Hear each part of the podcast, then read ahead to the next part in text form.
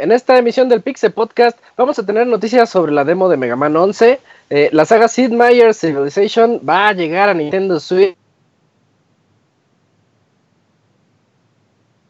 Nordic sigue haciendo de las suyas y ya tenemos actor para Geralt of Rivia para la serie de Netflix de The Witcher. También tenemos las reseñas de Spider-Man por parte de El Pixie Abogado y de Shadow of the Tomb Raider por parte de Isaac. Todo esto y más en este Pixel Podcast número 352. Comenzamos.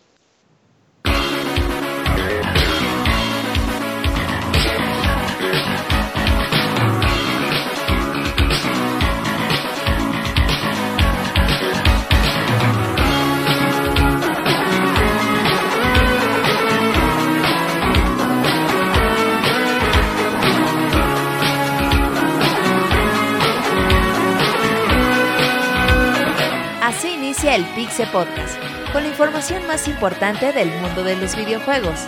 Quédense y diviértanse con nosotros.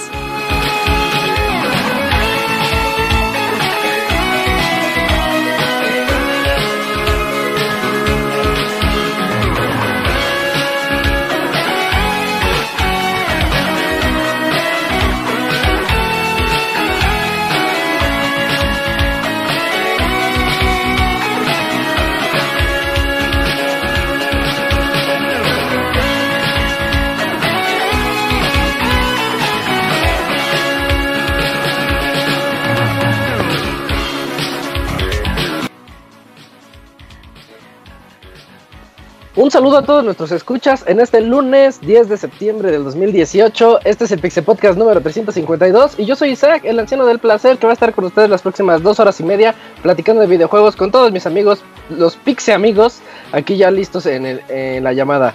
Quiero comenzar presentando a... Eh, ¡Ah, el Pixemoy que llegó barriéndose! A ver, Moy, ¿estás por ahí? ¿Qué boles, qué boles? Sí, ¿Qué boles, aquí estamos Uy, un, el un Mae. ratito. Traemos un, un pixel programa muy interesante. Y ay, güey, qué noticiones se dieron hoy, pero ya más al rato les platicamos ya a fondo. No me las spoilees, muy. No, no, no, claro que no. Se van a Porque tener que quedar a escuchar el. Sí, sí, sí. va- van a tener que escuchar los Ah, pixel podcast para saber. Ujú, sí, y en, en segundo lugar también aquí tenemos a Yujin. Yujin, buenas noches, ¿cómo estás? ¿Qué oles, qué oles, Isaac? ¿Cómo estás? Eh, Fíjate que ahorita que, que Moy dijo esto que de las noticias, no sé ustedes, pero a mí sí me llega como que luego me- a medio molestar que saquen noticias chingonas el lunes, porque sabemos que no las vamos a poder hablar. Sí. Y entonces para el siguiente programa parecemos que somos unos desinformados. Y eso que traemos Por- la más mejor información de videojuegos. De hecho, por eso Ajá, hacíamos los sí. programas los Ah. viernes. Por eso, porque decíamos, ya acabó la semana. Estaría chido. Pero está bien cabrón hacer programas los viernes, amigos. No se los recomiendo. Y bueno, ya lo escucharon, también ahí está el Robert. Sí, sí, es- Buenas es- noches. está muy cabrón, ¿no? sí, nadie quiere grabar en viernes. Un saludo a todos los que nos escuchan. Contento, fin de semana de nuevos juegos. Destiny, Spider-Man, ya no sabía uno ni qué chingas poner en la consola. Street Fighter, güey, ahí no. Uno no se puede dar abasto con tanto juego, pero pues contentos. El mes chingón septiembre. Y se vienen más juegos todavía. Sí, estamos en la, en la época buena. También aquí está con nosotros el Cams. Buenas noches, Cams. ¿Cómo te va? Hola Isaac, hola a todos, bien bien, pues aquí en un podcast más y con la sorpresa de hace un momento que muy llegó barriéndose y con noticias exclusivas que ya veremos si las comentamos. Eh, lo- de hoy en ocho. Sí, ya, ya lo platicaremos. un teaser, Y- un teaser. Ándale, ahí.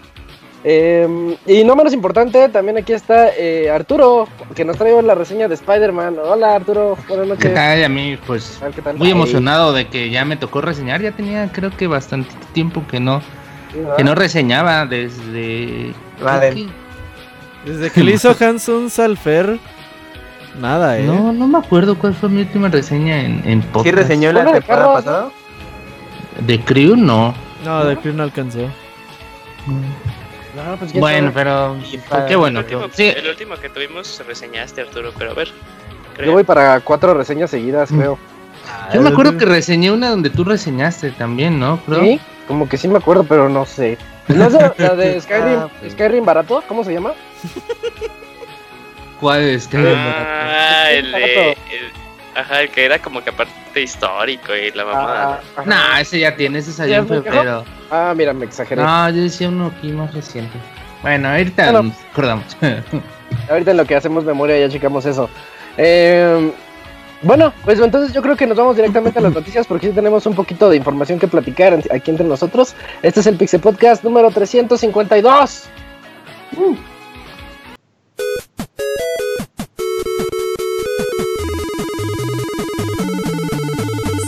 en Twitter para estar informado minuto a minuto y no perder detalle de todos los videojuegos. Twitter.com Diagonal Pixelánea.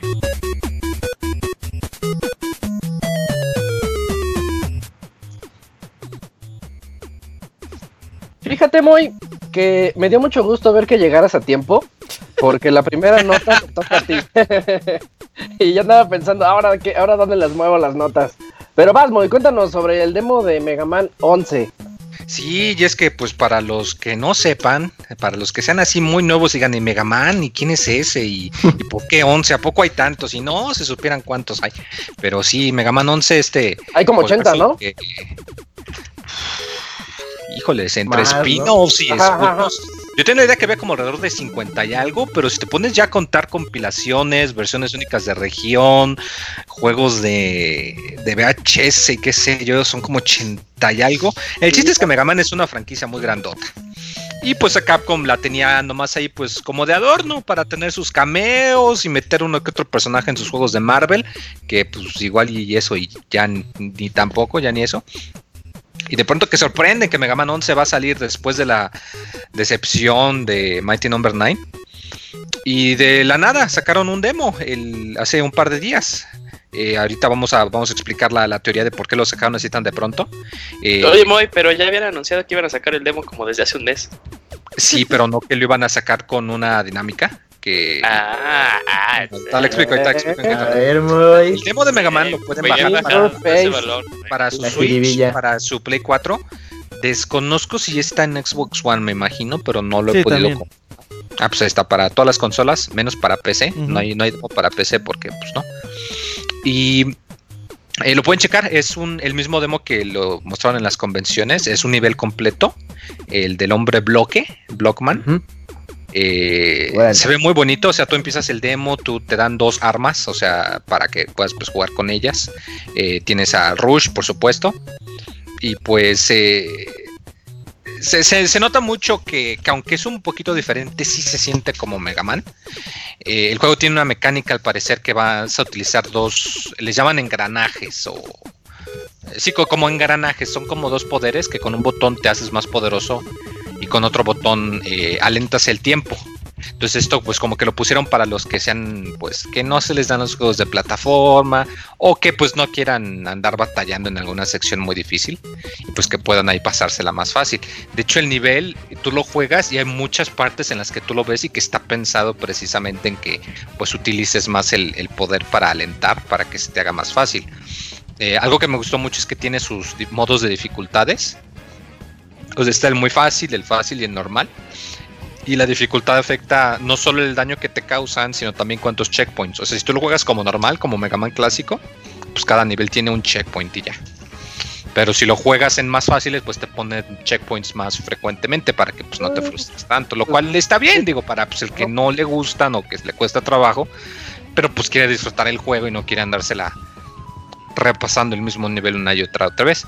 Que viva la diversidad. Sí, otra cosa muy chida es que a Rush ya no tienes que cambiarlo. O sea, ya nada más puedes mapear a Rush a un botón para que automáticamente aparezca. Y suena, suena sencillo, pero híjole, ese cambio se, se aprecia mucho, sobre todo porque pues lo, lo tienes que usar con su resorte para andar saltando y agarrando sus cosas de, de los niveles que están ocultos. Algo que sí no me gustó del demo es que no sé si alguno de ustedes lo haya jugado, pero cuando te Te golpean, pegan, sí. la animación dura muchísimo tiempo, uno, y te empujan mucho hacia atrás. De hecho, lo- me, me quedó muy clavado porque, eh, ah, porque el día anterior, de hecho, había jugado el Mega Man X6 de la colección. Y hay un ítem que puedes equipar que disminuye el daño que te causan, pero a cambio aumenta el tiempo que te quedas en animación y te empuja más hacia atrás. Y cuando jugué el demo de Mega Man 11, sentí igualitito y destantea mucho. Porque considerando que este nivel que te dan en el demo tiene muchas de pisos que se mueven, eh, es- era muy fácil que en un par de puntos te pecaba un enemigo o algo, no te dabas cuenta. Y nada más por ese segundito de la animación que no podías hacer nada, solito te caías. Entonces yo espero que eso lo cambien o que haya alguna opción o algo para quitarlo, quizás un ítem que puedas equipar, pero sí fue lo único que no me gustó. Ahora, Sí, te sientes muy torpe, o sea, tienes que jugar muy bien porque te, te golpean o algo, ya está con el jefe, porque te, te afecta mucho porque me pasaba que me golpeaban y yo lo que hacía, eh, bueno, es un juego de Mega Man que tú cargas tu disparo, entonces me golpeaban y yo soltaba el botón para soltar mi disparo, pero como todavía estaba en la animación del golpe, perdía la carga. Uy, eso va en es- contra del pero eso molesta muchísimo, te, te, te mueve muchísimo el timing a la hora de pelear con jefes. El jefe se ve muy padre porque tiene su fase grandota que se hace más enojón.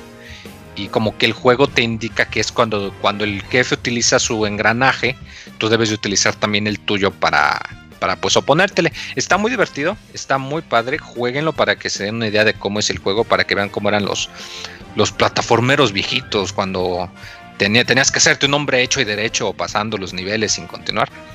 Y tiene una mecánica que si tú eh, subes una foto a Twitter de cuando le ganas al jefe y pones el hashtag eh, Bust Blockman, que es algo así como rompiste al hombre bloque. eh, el chiste es que van a hacer un disque evento y si suficiente gente sube la foto con el hashtag, van a poner un ítem de DLC gratis para que lo puedas utilizar al principio del juego, que pues, se me hace un detalle bonito. Y pues sobre todo para pues incitar a que la gente lo, lo juegue y que le dé difusión. Pero sí, no hay- muchísimo. Sale ya en un par de semanas. ¿Qué pasó? Eh, ¿Y tus primeras impresiones de este de la mecánica de doble engranaje? ¿Qué tal? Fíjate que yo casi no lo usé, eh, porque para usar el doble engranaje cuando te queda muy poquita energía, puedes usar los dos al mismo tiempo y te vuelves acá súper poderoso y tu disparo acá súper grandote y hasta doble carga. Pero dura muy poquito tiempo y si se te acaba luego te quedas como que débil, o sea, no puedes cargar y tu disparo nada más tiene una balita por un tiempo. Se me hace como algo interesante, pero no, no algo como para depender en ello, porque por lo mismo de que nada más lo puedes usar ya cuando están a punto de matarte, eh, no, no, no, no, no veo que mucha gente en realidad como que lo quiera utilizar, como que me voy a dañar para poder entrar en ese modo a propósito, porque además por lo mismo de que dura muy poquito. O sea, igual está pensado para... Estás a punto de matar al jefe y ambos están a punto y al- ambos tienen nada más con un puntito de vida. Pues órale, sí está chido, pero no sé, como que no, no me convenció usar el doble. Ok, bien. y para ralentizar el tiempo, también igual delimitado. Eh, no, el del, el del tiempo de hecho es el que dura más. Me fijé que cuando utilizas el engranaje de poder, tu energía, de- tu barrita de sobrecalentamiento, se llena más rápido con el de poder que con ralentizarlo. Y el ralentizarlo sí es muy útil, porque pues el de poder nada más para pelear con enemigos y ya. Pero pues el ralentizarlo te sirve para pelear con... De hecho en el demo tú ves que te sirve para muchos saltos, para evitar bloques que caen. Hay un subjefe que salta y luego cae en tres puntos distintos del cuarto. Entonces te sirve mucho con ese jefe que ralentizas el tiempo para ver en dónde va a caer y pues así te quitas de su lado. Entonces el de ralentizar el tiempo sí veo que va a ser muy muy útil y que se me hace algo muy atinado tanto para los nuevos que no saben como para los viejos que quieran ahorrarse dolores de cabeza. El de poder pues igual y en otros niveles muestra mejor cómo utilizarlo, pero pues yo no, no le vi mucho uso. Ah, perfecto. Pues ahí está, porque eh, mucha gente se quejaba de que los Mega Man clásicos son muy difíciles. Pues siento que les están dando ciertas eh, ayudas para que ya no anden ahí de, de quejones. Pues sí. Sí. Y sale ya el 2 de octubre para que, para que vayan ahorrando. Uy, ya falta re Sale poquito. para Ya, todo. sí. Tres semanitas. Robert, la siguiente noticia a mí se me hizo bien rara cuando dijeron que iba a salir un juego de Sid Meier's para Switch. Pero platícanos. Sí, pues. Ahorita vamos a hablar al respecto en unos segunditos más. Pero eh, por ahí a 2K Games eh, se les hizo buena idea. De hecho, no se me hace a mí tan mala idea. Que Civilization 6, uno de los mejores juegos de estrategia en tiempo real que existen hoy en día. Y que recordemos la reseña de Dakuni que fue en 2016, 2017. Cuando Que le puso como Su año, ¿no? su, su juego Sí, de año, de ese sí, año. sí, él- Sí. para él era el juego del año, sin duda alguna. Entonces, pues bueno, eh, va a llegar a Nintendo Switch. ¿Qué fue lo que pasó? Pues anunciaron el, el juego, va a llegar para la consola, no hay fecha de lanzamiento. Pero después desapareció la información del sitio de 2K Games, quitaron el video, quitaron todo. Entonces, pues se les filtró antes de tiempo porque pues espera un Nintendo Direct en estos días, ¿no, Julio? Sí, de hecho, qué bueno. Este, todo esto y creo que también notas que vamos a decir eh, adelante. En la semana pasada eh, había un, es- había este agendado un Nintendo Direct el jueves Uy. para el jueves, pero por causas de fuerza mayor eh, y eventos que pues, nadie puede prever ni, ni prepararse, hubo un terremoto en una isla de, en la isla de Hokkaido de Japón y Nintendo como forma de decir no pues este hay, que estar todos unidos y ahorita en realidad las noticias deberían de estar enfocadas a este desa- a este pues, sí, pues, desastre natural y que pues todo vaya de, de correcta forma decidió postergar este Nintendo Direct. Eh, Robert, lo que comenta es importante porque, o sea, esperábamos como que anuncios importantes porque también eh, este Kimishima había anunciado de que, de hecho, eh, todavía faltaban juegos por anunciar para el Nintendo Switch en 2000, el resto del 2018 y pues ya estábamos todos como que emocionados que, que iban a anunciar y también las supuestas filtraciones y también qué onda con Smash. Y, y fue algo raro porque pues, en los siguientes dos, tres días eh, varias empresas, Square, lo de Civilization eh, y otras más que se, serán para el siguiente programa, empezaron a hacer unos anuncios que tal vez, bueno, si todo apunta, no sé ustedes qué piensen, todo apunta que iban a hacer Debut en el revelaciones direct, ¿no? para este Nintendo Sí, Direct. claro. Sí. Eh, entonces, pues también no sabemos, no se ha dicho, no se ha dicho nada si va a volver a ver una reagenda, una reagenda para este Nintendo Direct. Eh, ¿Ya se lo más tardaron, mínimo. Sí, ya se Yo tardaron. sale o sea, esta semana, ¿eh? Sí, yo creo que también sale esta semana, el jueves, yo creo que también lo van a volver a hacer. Eh, tal vez por esto mi- mismo ya fue así de, ¿sabes qué? Pues tenemos que reorganizar otra vez el programa, grabar, o sea, ah, quién sabe qué desmadre se habrá hecho. Cuando salga y si sigan anunciando lo que ya sabemos que se anunció a lo largo de la semana, pues ya podemos estar seguros de que eran este, este, todos esos anuncios. Pero pues Ah. sí, este, una, una desgracia, pero nadie, nadie, bueno, una desgracia lo que pasó en Japón, no que hayan cancelado el Nintendo Direct. Pero hubo transmisión de Splatoon Eh, como pero pues, también después. importante, ya- ajá, y, y- y importante, cosas importantes porque pues eh, cosas importantes recalcar de lo que podemos esperar es que eh, el Nintendo 3DS sigue vivo y super vivo porque dijeron que iban a anunciar juegos de Nintendo Switch y de Nintendo 3DS. Nada más sabemos que el último que está eh, estipulado que va a salir y es en octubre es el remake de Luigi Mansion. Entonces quién sabe que Sí. también tengan para Y Mario y Luigi y Bowser eh. Nintendo 3DS. Igual hizo un party, porque hay un par de juegos de Atlus que, de hecho, como un día después también Q2. han hecho anuncios también para el 3DS. Ah, pues viene Igual y son más para third party. ¿Cómo es? ¿Persona Q2? Ajá. Eh, per- Persona Q2 nomás en Japón, igual y lo anuncian para América, quién sabe. Sí, no, igual. Hay Pero ya otro que es América. un tipo como de detectives o algo así de Atlus, se me olvida el nombre. Algo Ghost Detective o algo así que también van a traer a Occidente. Pero Deberían de hacer una versión como tipo la de Final Fantasy, ¿Cuál? pero de Persona 5. La Ah. versión esta, ¿cómo se llama? Que ¿La por chivis. Ajá, la- like, no, no me Al acuerdo. Pocket. así. Pocket, deberían hacer Ah, así con con Persona Persona 5. Quién sabe es que como eso es Persona Q. Pero, Bueno, Es- no, pero Persona Persona 5. Q es como No, no es cierto, sí es otra cosa. Es como un fanfiction raro con chivis. Ajá. Sí, Con no, no, porno. nada que ver. Oiga, lo que sí me hizo muy mal es que había gente que se quejaba de que Nintendo pospuso el direct. En serio, Nintenderos se ponen bien locos. Cálmense Sí, tantito. Oye, sí, pero es que, es que sí, ahí sí está. Bueno, es que los fans son fans hasta que. Y luego. Hasta que no les toca a ellos. Hasta que no pasa algo en, Ah. sus- en sus respectivas ciudades, como diciendo, ay, ¿por qué no hablan de lo que pasó en mi ciudad? No sean culeros, si les interesan otro tipo de cosas. Pero, ¿sabes? Cada No, quien con su cada cual. Oye, Sí, claro que sí, lo, que sí es que nunca nos había tocado Oh. hablar como de un Nintendo Direct antes de que sucediera. Siempre los anuncian martes, miércoles. Sí, y no tenemos de- tiempo de hacerla. Ajá, creo que... ¿Cómo lo, ¿Cómo lo ves, Julio? Yo creo que va a ser anuncios medianos porque Sí.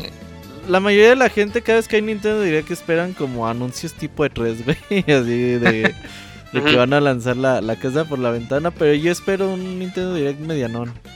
Yo a estas alturas ya no sé ni qué pensar, amigo, porque pues luego hay Nintendo Directs que resulta ser mucho mejor de lo que anunciaron en E3.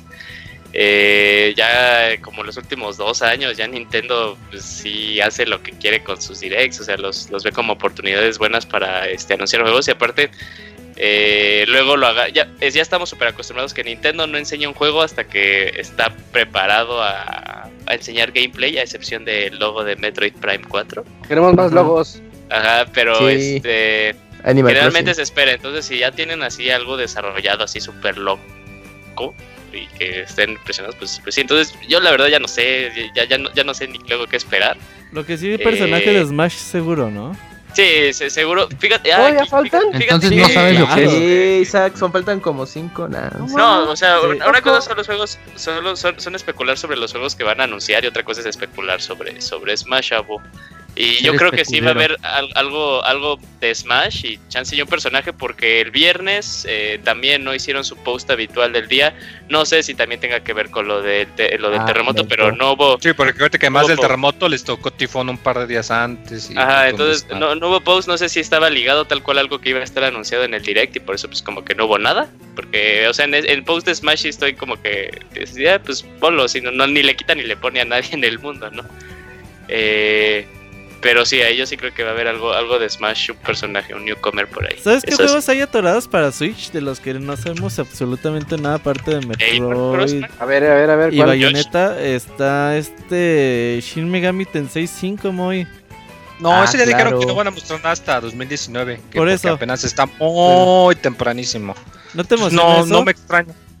O sea, me emociona que vaya a salir, pero neta, no, o sea, no me. No me desespera la idea de que Ah, no vaya pues, a salir tú nada por no hasta el comprar, 2019. O sea, yo lo entiendo. Más se tarden mejor. Oigan, The, The World Ends With You, ¿ya tiene fecha? Sí, ¿verdad? Sí, Ya. Ya, sale en octubre, de hecho. Ya no 19, tarda. Creo, algo No. así. No, sale, sale en septiembre en Japón, ¿no? Y noviembre en América o octubre. No, No, octubre en octubre. América. Sí. Sí, pero sí ya tiene este fecha y ya está. Ah, Otra cosa que la gente se empezó a enojar porque el juego no está adaptado para el control pro. Ah, el juego no. era touch and click en el 10. Ajá. Y luego también en el teléfono. pues, Y este no le pusieron los. O sea, sigue siendo igual o qué pedo. Eh, o sea, si lo juegas en, en, en el, eh, en el modo portátil, pues puedes tocar la pantalla, pero si lo juegas así en tu tele, eh, vas a tener que desconectar los Joy-Cons y es ahí es point. Ajá, como a la Wii. Ah, pues está bien. Sí, No, sáquense a la. No, está bien, Robert. Así se, jue- así se juega de Y los Joy-Con ya jalan más chido. Sí, Robert. Sí, no No, mames. Güey, a la para jugar Mario Odyssey Ah, tienes que utilizar los Joy-Cons para Sí, tener el salto más sí alto. cierto. Yo, yo sinceramente ¿Esto es igual? tengo The World Ends With You. En 10 guardado. Ajá. El 10 sellado. pues, se lo van. Sellado, sí. ya ni lo hablas, sabíamos. Robert. Espérate. Ajá, yo pero dije, pues la de Switch. Pero no, así pues me la juego Digital. en. ¿Cómo se llama el 10 grandote, güey? ¿El XL? 10, Ese SXL. XL. Pues mejor lo juego ahí, güey, a la verga. Pues sí. Ay. No, Ah, que no, ya, Robert. Ya me que Robert deprimió toda la noticia, mejor que Camp nos hable de una noticia que sí está buena. Esa noticia me llamó mucho la atención. Llega un registro de Katamari Damacy. Sí, Isaac, pues resulta que Bandai Namco dio un registro a- en, en Europa de un juego llamado Katamari Damacy eh, Reroll. Ajá. Y pues este juego se caracterizó porque surgió en PlayStation 2 y su jugabilidad es muy sencilla, nada más usas los dos sticks, tienes, tienes una pelota y pegajosa que se le adhieren muchas cosas y tienes que ser lo más grande posible hasta que la misma pelota se hace un planeta y cosas bien raras. Y este juego, su, su última entrega creo que fue en PS Vita. Vita Ajá. Ajá, y de ella, mm, bueno, había una versión, bueno, que se canceló para 10, pero bueno, ya esa no, no se logró nada. Y ya Bandai Namco, pues ya este, guardó la franquicia y aparte su, el responsable de, de este juego ya no trabajaba en la compañía. Hizo un juego como experimentalón, ¿no? Para PlayStation Network. Y ya ahorita se dedica a otras cosas totalmente distintas a los videojuegos. Y pues la verdad, eh, pues a mí me da gusto porque pues, es una de mis series favoritas que surgió. Que nadie le hizo caso. Exacto, sí. Está tan bonito. El juego salió en su momento así, era de 20 dólares y como de, a ver qué onda con este juego. Y ya poco a poco con las recomendaciones de la gente ya se empezó a, a dar a conocer. Y pues esperemos que llegue una nueva entrega eh, y se va a anunciar en el próximo Tokyo Game Show, en el que pues podríamos tener ya más detalles de este juego. Yo nunca vendo nada de lo que tengo, absolutamente nada. Ajá. Y, y yo me arrepiento mucho de que los dos, los únicos dos juegos que he vendido Ajá. son Bayonetta Ajá. y de Play 3, que era la versión chafa. Afortunadamente llegó ya en Switch y en, y en Wii U y pude volver a comprarlo. Y el otro fue Katamari Damacy 1 para mi, para mi Play 2. Y pues ya, ese como que ya se perdió porque siento que no voy a rescatarlo alguna vez. Sí, no, y no eh, al día de hoy no hay colecciones que HD de, de esos primeros Ajá, juegos. sí, por eso sería algo bonito que llegara. Imagínate que agarras los. Porque la de- dinámica era utilizar los dos sticks. Imagínate que sale en Switch y que nada más con los dos Joy-Cons así Uy, estilo tamborcito. Como que estás tambore- tamboreando y puedes avanzar con la. Con el Katamari. El Katamari es una bola gigante de basura que tú vas pegando lo que te encuentras y vas dominando el mundo y el universo. Sí, con una historia súper rarísima y aparte la... Ajá, exacto, de no, pues sabes que es, es que el personaje es como un príncipe ahí, este, pues extrafalario y tiene que, y su misión es que tienes que juntar cosas de la tierra, de todo lo que se, se te ponga enfrente. Y aparte caracteriza mucho su banda sonora que pues es una mezcla de géneros de canciones japonesas, pero que quedan muy bien con el juego y, y- y lo hace como pues bastante agradable de que tú estés eh, siguiendo y haciendo crecer la Katamari lo más que puedas. Hay niveles que son de tiempo ilimitado y son los más divertidos. Y pues eh, pues, ojalá llegue... Pues bueno, este anuncio sí se confirme ya en Tokyo Game Show y jugarlo, porque sí, sí tengo muchas ganas de un nuevo Katamari. Y sus, como dices, el soundtrack era de lo de lo más importante. Sí. Me acuerdo la, la canción de que iniciaba la la la la la la la la la la la No, no, lo mejor era- hay, hay uno, no sé cuál, pero hay uno de, de Play 3. Que de hecho también sí, pasaba en el demo. hay una versión de ¿Te Play acuerdas 3. tú cuando agarras un- en juego y eliges algunos juegos que te cambian el sonido que no tiene el Play 3 y te ponen como la, la alguna canción del Ah, juego? sí. Y ajá. el de Katamari te lo ponía, pero era como dos personas cantándolo a capela, así literal con la boca. Pa, pa, pa, pa, tun, tuc, tun. No manches, yo la primera vez que lo escuché me caí de la risa. Sí, hay una, hay dos entregas en Play 2, una en Play 3, otra en Xbox 360, la de Vita y una en, en PSP. Ah, bueno, pues ahí está. Katamari Damacy que va a llegar, bueno, esperemos que llegue a Sí. alguna de las consolas actuales. Sí estamos emocionados por eso. Si sale, Yo sale en tengo- Switch, ¿eh? Sí, sí, sí. Sí, sí, porque sí. está Bandai Namco. Con los Nintendo Direct, es copia del. Joy-Con. Ojalá. No, de hecho sí, porque si te acuerdas, los Katamari tienen un control como que raro, porque, o sea, con el gatillo derecho empujas eso. tu lado derecho y con el izquierdo empujas el izquierdo. Entonces, para avanzar para adelante son los dos gatillos y para avanzar hacia atrás los dos botones Sí, L y R1 y así alterna, o sea, como... Sí, o sea, sí se daría muy bien para los Joy-Cons, yo creo. Sí. Sí, queda bien. pues, habrá que esperar ya un- unos cuantos días. Yo digo que ya en esta semana sabremos muchas cosas. El siguiente podcast va a estar bien bueno. Este también. Eh, la siguiente nota es con respecto a THQ Nordic, que han estado haciendo cosas raras. Y otra de sus cosas raras que, que hace es compró la franquicia de Kingdoms of Amalur. Kingdoms of Amalur, que creo que nada más tiene Un juego. Un juego. un un juego, sí, un juego que le fue bastante bien. Es, es como de acción RPG, estilo. mm, como Mass. Effect, ¿Qué pero no sin ser ¿Qué no fue este estudio que se fue a bancarrota Sí, después de este juego? precisamente. Sí, se fueron a la bancarrota, le metieron mucha lana y pues la IP quedó... Que Pero, pero le fue bien el juego. con- Sí. Sí, o sea, al juego le fue Sí, bien, sí. pero no... el no vendió estudio los fue de la verga. Como Shenmue 2, que llevó la bancarrota a Sega. Pues así estos. Sí, de hecho, eh, creo que por ahí hasta una ciudad se fue de bancarrota porque había invertido en ese estudio. y habían invertido en este estudio, y en este juego y todo, y cuando se fue pues, a la bancarrota también todo los- toda la inversión de, de ese de esa ciudad de Rhode Island pues quedó para abajo. Así, Oye, pues yo- creo que vieron- quitar servicios y un gran pedo así, güey. Ah, esa historia está rara, ¿no? Pero creo que estamos en et- otra de estas cosas de que de estas decisiones medias raras de THQ de que vamos a comprar los juegos que hayan este que más que hayan llevado a la bancarrota todos sus estudios, los compremos otra vez, chingue su madre. Y no sé, la verdad, no sé qué tanto puedan hacer con esta saga, o sea, era como un Skyrim, pero mezcla de sí y, y como el combate era más pues era un mejor combate, no era como un be- beat'em up, no sé, algo así parecido, como un, un- entre un hack and slash más o menos, no era como ¿Sabes cómo se me hace? Su combate se me hace más similar a lo que vemos en Monster, Darksiders. Hun- en Monster Hunter. No, es que Darkseid es más rápido. Monster Sí. Hunter así que, que tú vas, eh, traes un arma en específico y de acuerdo al arma que tú traes puedes hacer eh, ciertos combos, ciertos ataques. Así es como yo veía Kingdoms of Amalur. Y no entiendo bien qué es lo que piensa THQ. O sea, qué, qué traen en mente. No dicen nada del 3, de Darkseid 3 y ellos siguen haciendo su... Pues... También se retrasó, creo, ¿no? El Metro. Metro, que ya sale creo que en febrero o en marzo. Sí. En ese es uno de los que puede ser, puede haber retrasos en ese juego. Todavía no tenemos que, no sé qué tan, tan bueno va a estar, porque cambió bastante de, cambió, su desarrollo ha sido muy problemático. Oye, yo, Y- le, yo le veo Sí. futuro a esta franquicia, ¿eh? No sé si en manos de THQ, pero yo me acuerdo muy bien que en ese tiempo que salió 2002, me parece. 2002 el juego Sí, de, de Play 3. Kingdoms of Amalur, sí, Xbox 360, Play 3 y PC. No mames, ¿a poco 15 años tiene? No, no, no, 2012. 2002, sí. Ah, te entendí 2012. Seis Seis Ay, años, no mames. seis años. No mames, ese se veía muy chido. Ah.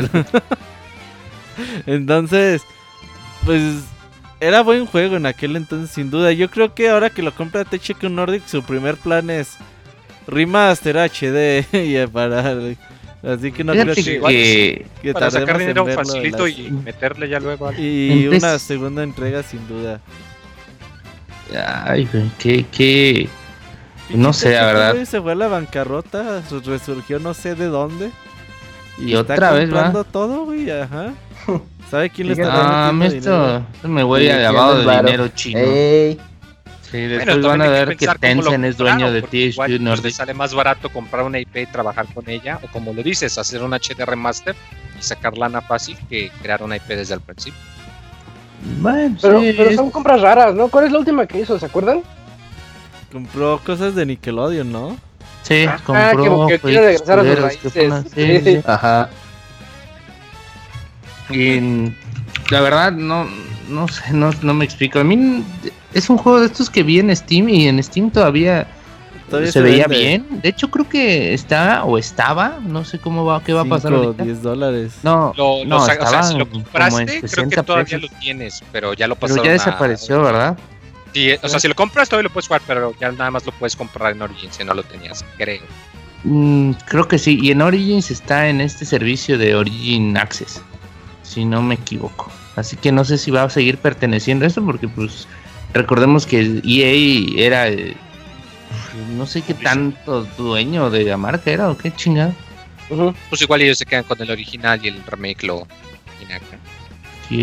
No, ese es Eh, una que andan haciendo. Mejor cuéntanos, Arturo. eh, ya hay actor para Geralt of Rivia. sí, cabrón. Pues recordemos que Netflix va entre sus cosas que está haciendo, ya saben, entre la Casa de las Flores, entre pues también este No, no, no. Yo veo que entre hablan la mucho entre temporada No sé qué sea, es que temporada novela. de- no sé, es como una de estas, como Club de Cuervos, pero para mujeres divorciadas, güey. Ah, sí. Ok. Ok. Y,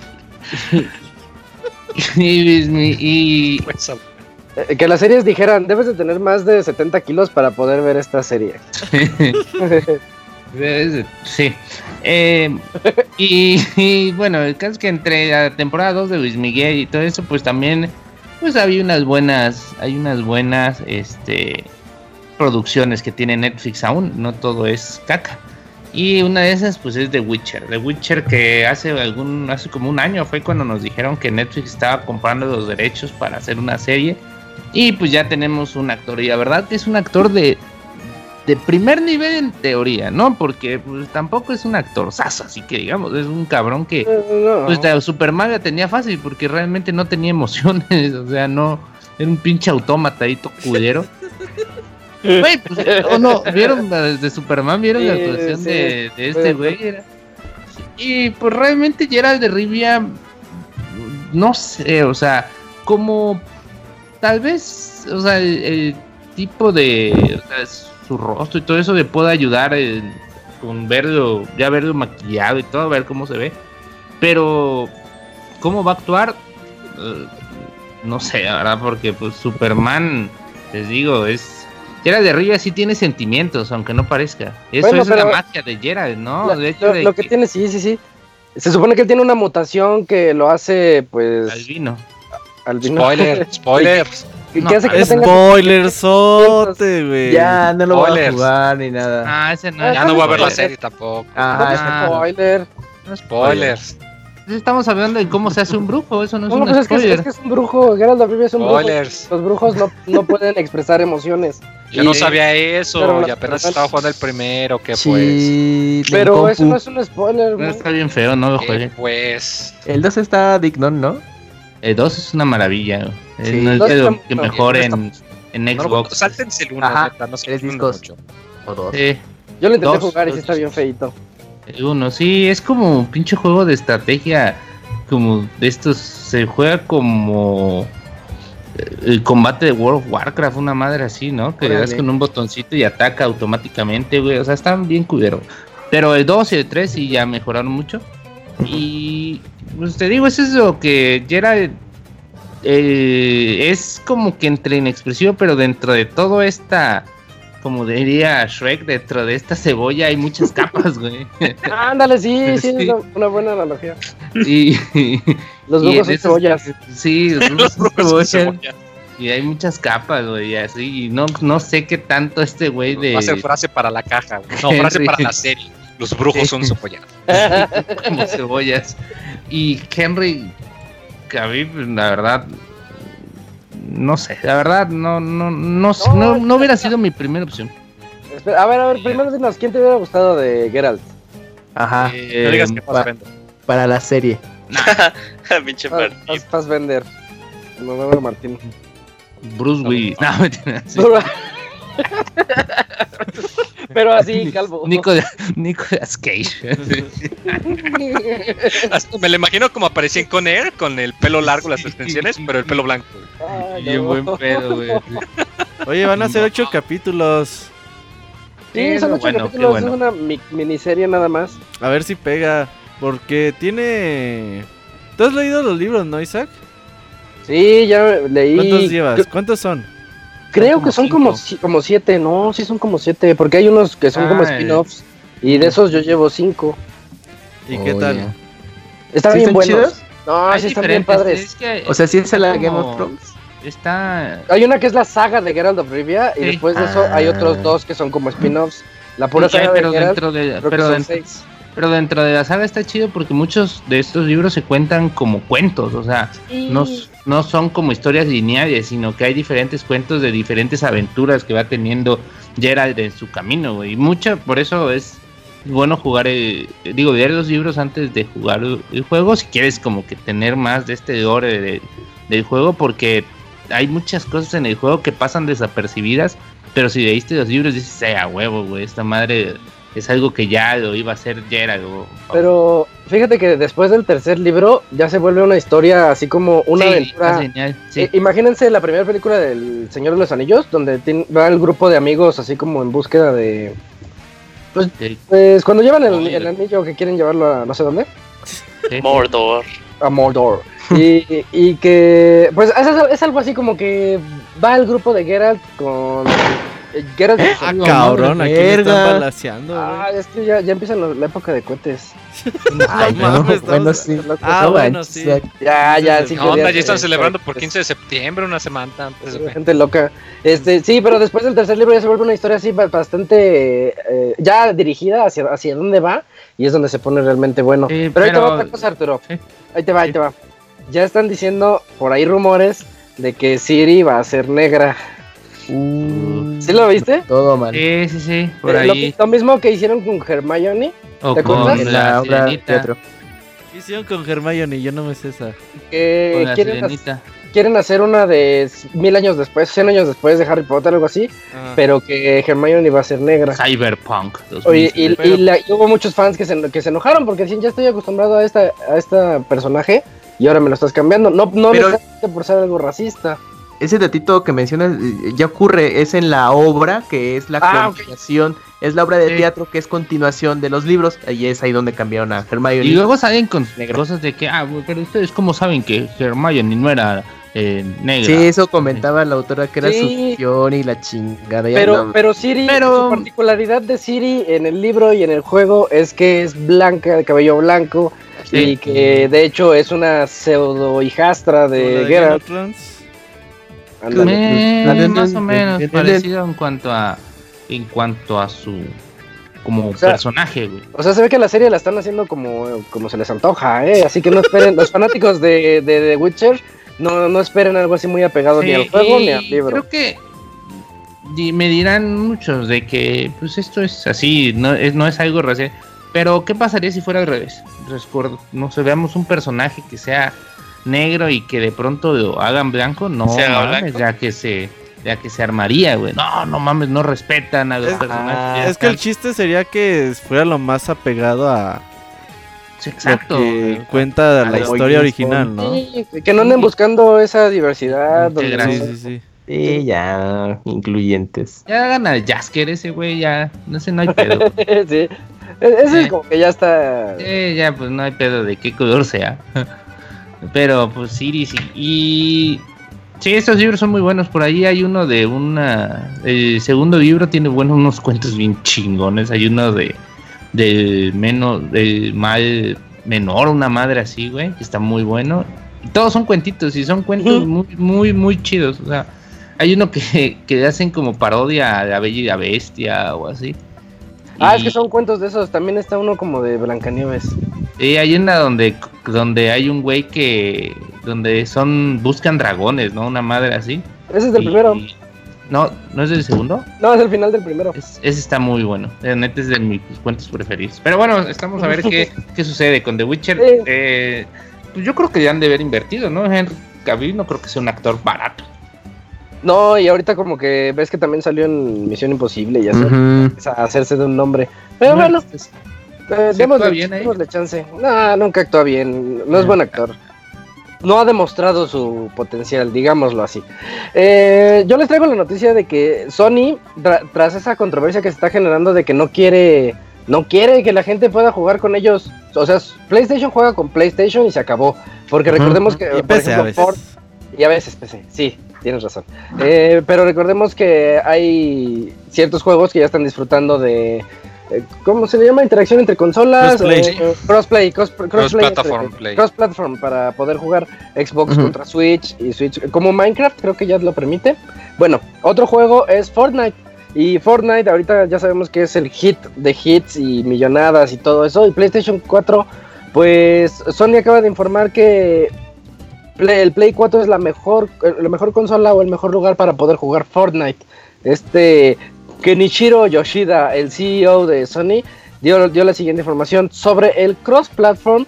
Creemos que PlayStation siempre es el mejor, jugar, el mejor lugar para jugar. Play 4 es el mejor lugar para jugar Fortnite y la plataforma que mejor experiencia ofrece. Hemos abierto la plataforma para jugar con PC y algunas otras y creemos que es la mejor experiencia. O sea, fue reiterativo y no esperen que venga un cross-platform pronto. De hecho, Sony lo está haciendo porque pues no tiene nada que perder. Ya se volvió como el... eh, al inicio era el que quiere caerle bien a la gente haciendo sus bromitas, que pues queriendo ganárselos, ¿no? A los clientes. Pero ahorita que ya tiene todo, pues les vale. La verdad, Sony yo no tiene necesidad de hacer esto. Exacto. Sí, y es que más sí, el sí. problema con Fortnite, ya lo hemos hablado antes, es que si tú vinculas tu cuenta de Fortnite con tu Play 4, ya no la puedes usar en las otras Eh, consolas. Eso está muy manchado. Entonces, eso es en lo particular lo que le enoja mucho a la gente, porque cuando salió en Switch, pues la gente entró con su cuenta y, iban a jugar y de pronto resulta, no, pues sabes qué, ya vinculaste tu cuenta con el Play, pues, no la puedes usar aquí, tienes que hacer otra nueva. Y estás hablando de un juego que si bien es free to play, pues que trae sus microtransacciones y que pues si la gente le metió dinerito para una skin o algo que le gusta, pues ahora ya no la puedes sacar de ahí. Que pues la neta sí está muy... Pues muy, muy retrógrada, ¿no? Eso de que, pues ahora sí, literalmente, como tú le dices, todos, todos lo hacen, excepto Sony. O sea, Minecraft te permite jugar todos con todos, con todos, hasta si tú tienes un teléfono y el abogado tiene su PC Master Race y, y Roberto tiene el Switch y pueden jugar entre sí sin pedos. Y pues acá no, pero pues, ellos son Pero los que que- pierden, digo, porque la gente que quiera jugar en otra plataforma, va a jugar en otra plataforma. O sea, lo único que hacen es enojar a la base que ya tienen. Y lo que a mí me preocupa es que esto que está pasando con Fortnite, que Ujú. empiece a pasar con otros juegos, porque a- anunciaron Warframe, que ese también ya está disponible en Play 4 y en PC. Entonces yo tengo el pendiente que, por ejemplo, cuando saquen ese juego para Switch, que otra vez sacan eso de no, no, no, ¿sabes qué? No, si no se va a cuenta con el Play, no puedes sacarla con ninguna otra consola. Es lo que tengo pendiente. No los va a dejar. No, ahorita No, Sony no. ya se está portando en ese plan de que yo voy ganando la guerra de consolas. La famosa guerra de consolas. Y pues es que no tiene por qué hacerlo. O sea, ya hablando como negocios, Sony no gana absolutamente nada con hacer eso. ¿Pero tú crees que pierda? Tampoco. Porque, No, pues al final de cuentas, por ejemplo, yo, yo lo veo con mi hermano, güey, pobre. juega Fortnite y a veces baja el Xbox y a veces baja el Play, güey, y a veces juega en su PC. Cuando podría haber Switch. jugado. Bueno, él tiene la suerte. Yo tengo ahí las tres consolas, ¿no? Pero imagínate. Alguien que quiera jugar con otras personas, pues dale la posibilidad, ¿no? No quiere decir que. Que ya por eso van a vender su PlayStation 4 y van a jugar. En Eh, PC sí, creo que en PC sí se puede. Sí, sí se puede. Si lo tienes en PC puedes jugar con, con gente de también. Play 4 y con gente de Switch. No al mismo tiempo, pero sí. Pero si te fijas, aquí en este caso en particular, como dice Isaac, net- neta, no gana ni pierde. O sea, ¿por qué? Porque es un juego free to play. O sea, en realidad, lo que dejaría es cuando la persona haga sus microtransacciones y compre sus, con sus Pero pues recuerda. Pero si jugar está en la Play ganancia. 4 resulta que tu cuenta está atorada, pues mejor lo vas a jugar o lo vas a comprar para otra cosa. ¿Sabes qué hizo, qué hizo Epic Games, hijos de su chingada madre, güey? Eh, se salieron güeyes de, de No. la Apple Store, ¿no? Y Del quieren Google de- Play, güey. Google Ah, Play, sí. No pusieron Fortnite en Google Play, güey, para no darles el 30% del revenue que, es- que ocupa cada Pues transacción. es que también, o sea, no mames. Y aún así, güey, están bajando un chingo los usuarios. No, no, pero espérate, juego, no acaba. Ahí el pedo es que luego se dieron cuenta que utilizando ese instalador de Epic se descubrió una falla de seguridad en Android, de manera que es vulnerable a que cualquier aplicación se te puede instalar y tú ni siquiera te das cuenta. Y utilizando como método de entrada el instalador de Epic de Fortnite, precisamente. Fuck. Entonces, no bajen ese, no, no bajen Fortnite para Android, chavos. Mejor jueguenlo en todo menos en Play 4. Ah, cabrón. Y. En Google. No, pero sí creo que es algo para que lo piense Play, o sea, yo creo que sí está, sí está perdiendo. ¿Por qué? Porque, pues, si, si mantienes este ecosistema de, de plataformas, pues al final el güey que tiene a Switch, si, digo, si mantienes este como bloqueo, el güey que tiene a Switch, pues nunca te va a comprar una transacción en, en Play 4, ¿no? Y en cambio, si tienes la Play y la Switch y todo, pues es probable que te la compren la consola que tiene más tiempo, y la que tiene más tiempo que haya salido y que juega más, que sería el Play. Y ya en, en ratos libres y todo jugaría en el Switch. O sea, no creo que, que le quite dinero. Pero pues ahí Sony, pues mejor eh, malo por, malo por conocido que, que bueno por conocer, ¿no? Sí, Sí, a lo hecho pecho. Eh, Por eso mejor jueguen hecho, y dice el abogado. gracias, amigo. ujú.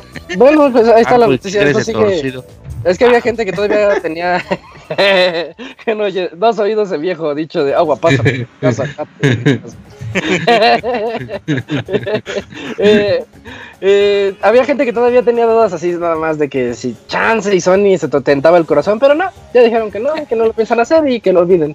Fíjate, Pero- y es que esto es relativamente reciente, porque yo me acuerdo eh, hace un par de años, al principio cuando nada más había dos juegos cross platform, que eran el DC Universe y Ajá. el Final Fantasy 14, y que dijeron, oye, ¿qué onda? Que si lo vamos a sacar, dijeron, sí, de hecho nosotros queremos sacar eh, Final Fantasy para Xbox, pero eh, Microsoft no quiere el crossplay y Sony ya nos dijo que sí, es nomás que aunque Microsoft diga que sí permita que todos jueguen, porque eso es importante para nosotros, no queremos que los servidores estén separados. Si Microsoft dice que sí, entonces ya lo sacamos para todo.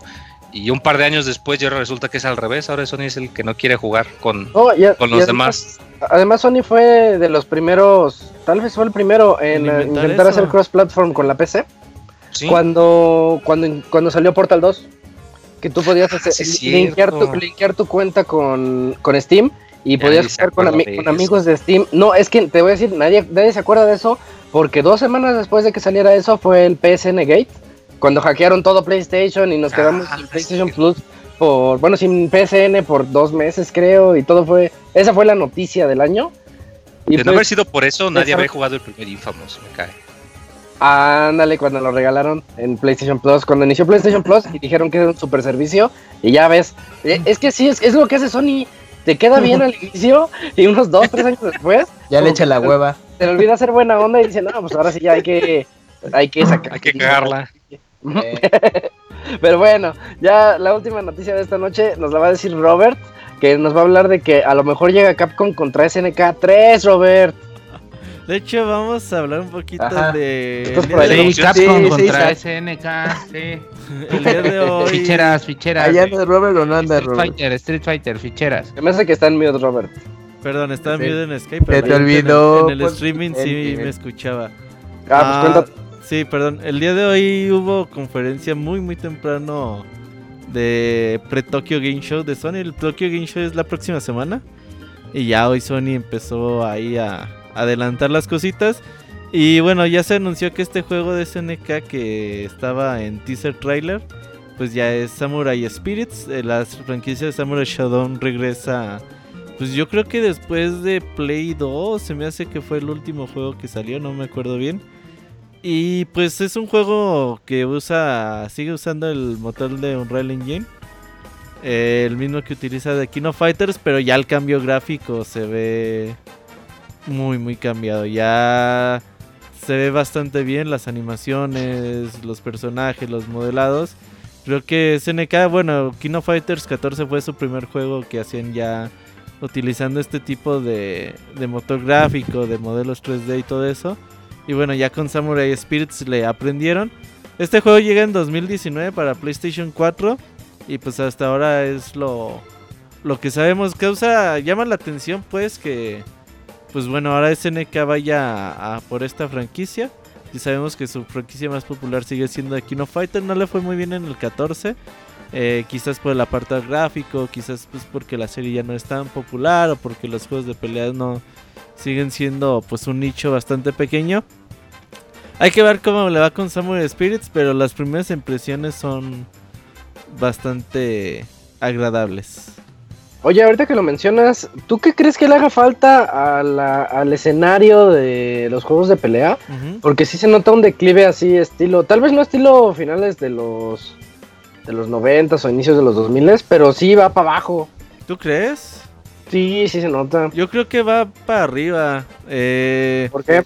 pues ve la No, cantidad de juegos. Street Fighter 4.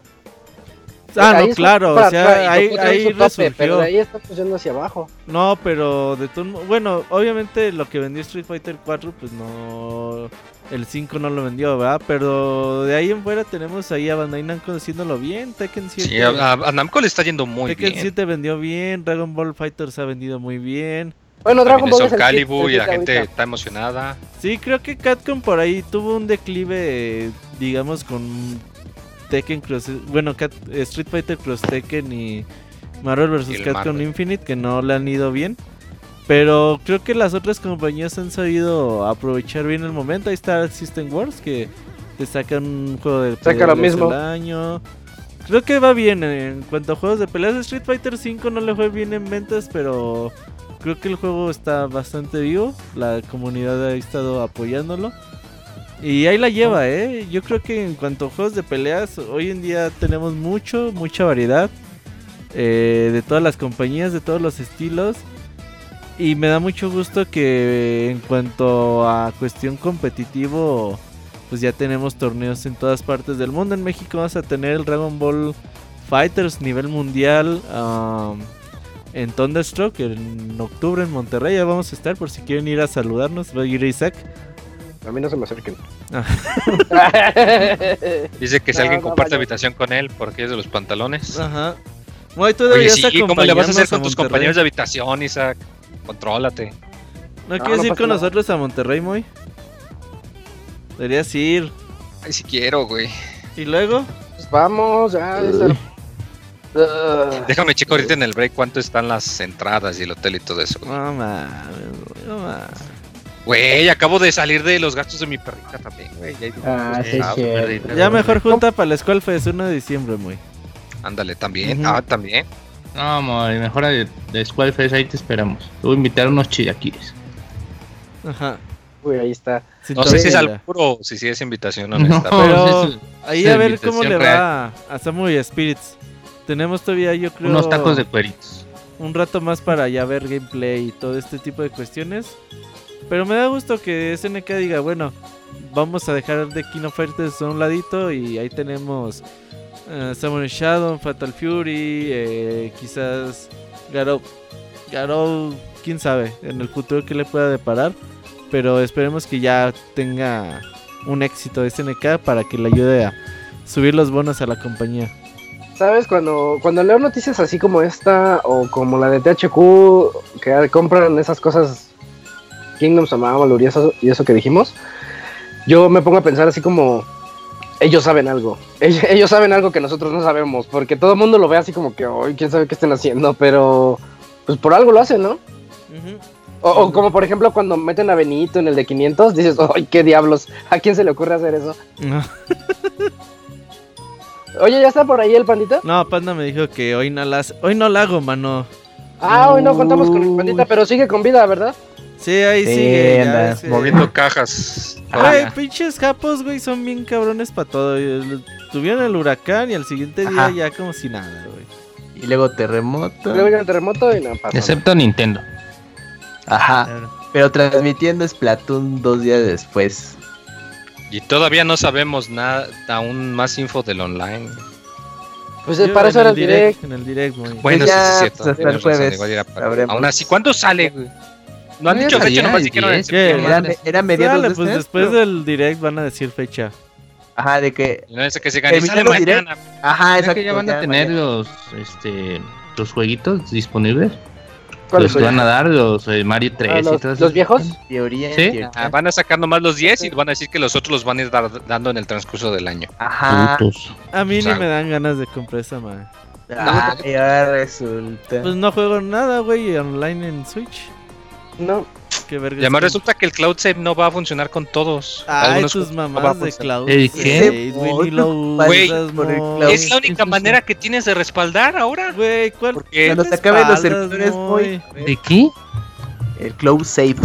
o sea, de que Ah, respaldas tu archivo de Guardar en guardado. la nube. Yo- Porque yo ya antes como el como- 3DS No, que iPad. puedes copiar de una memoria y ponerlo en tu- Qué ¿Cuánto mal. tienes, ¿Cuántos años tiene el Play Plus, Isaac? Ua- en una USB muy. Play Plus desde el PSN Gate, Switch no te permite hacer ¿Qué eso. tiene? 2012. ¿Cinco años? O sea, Seis se ¿Seis ve- años?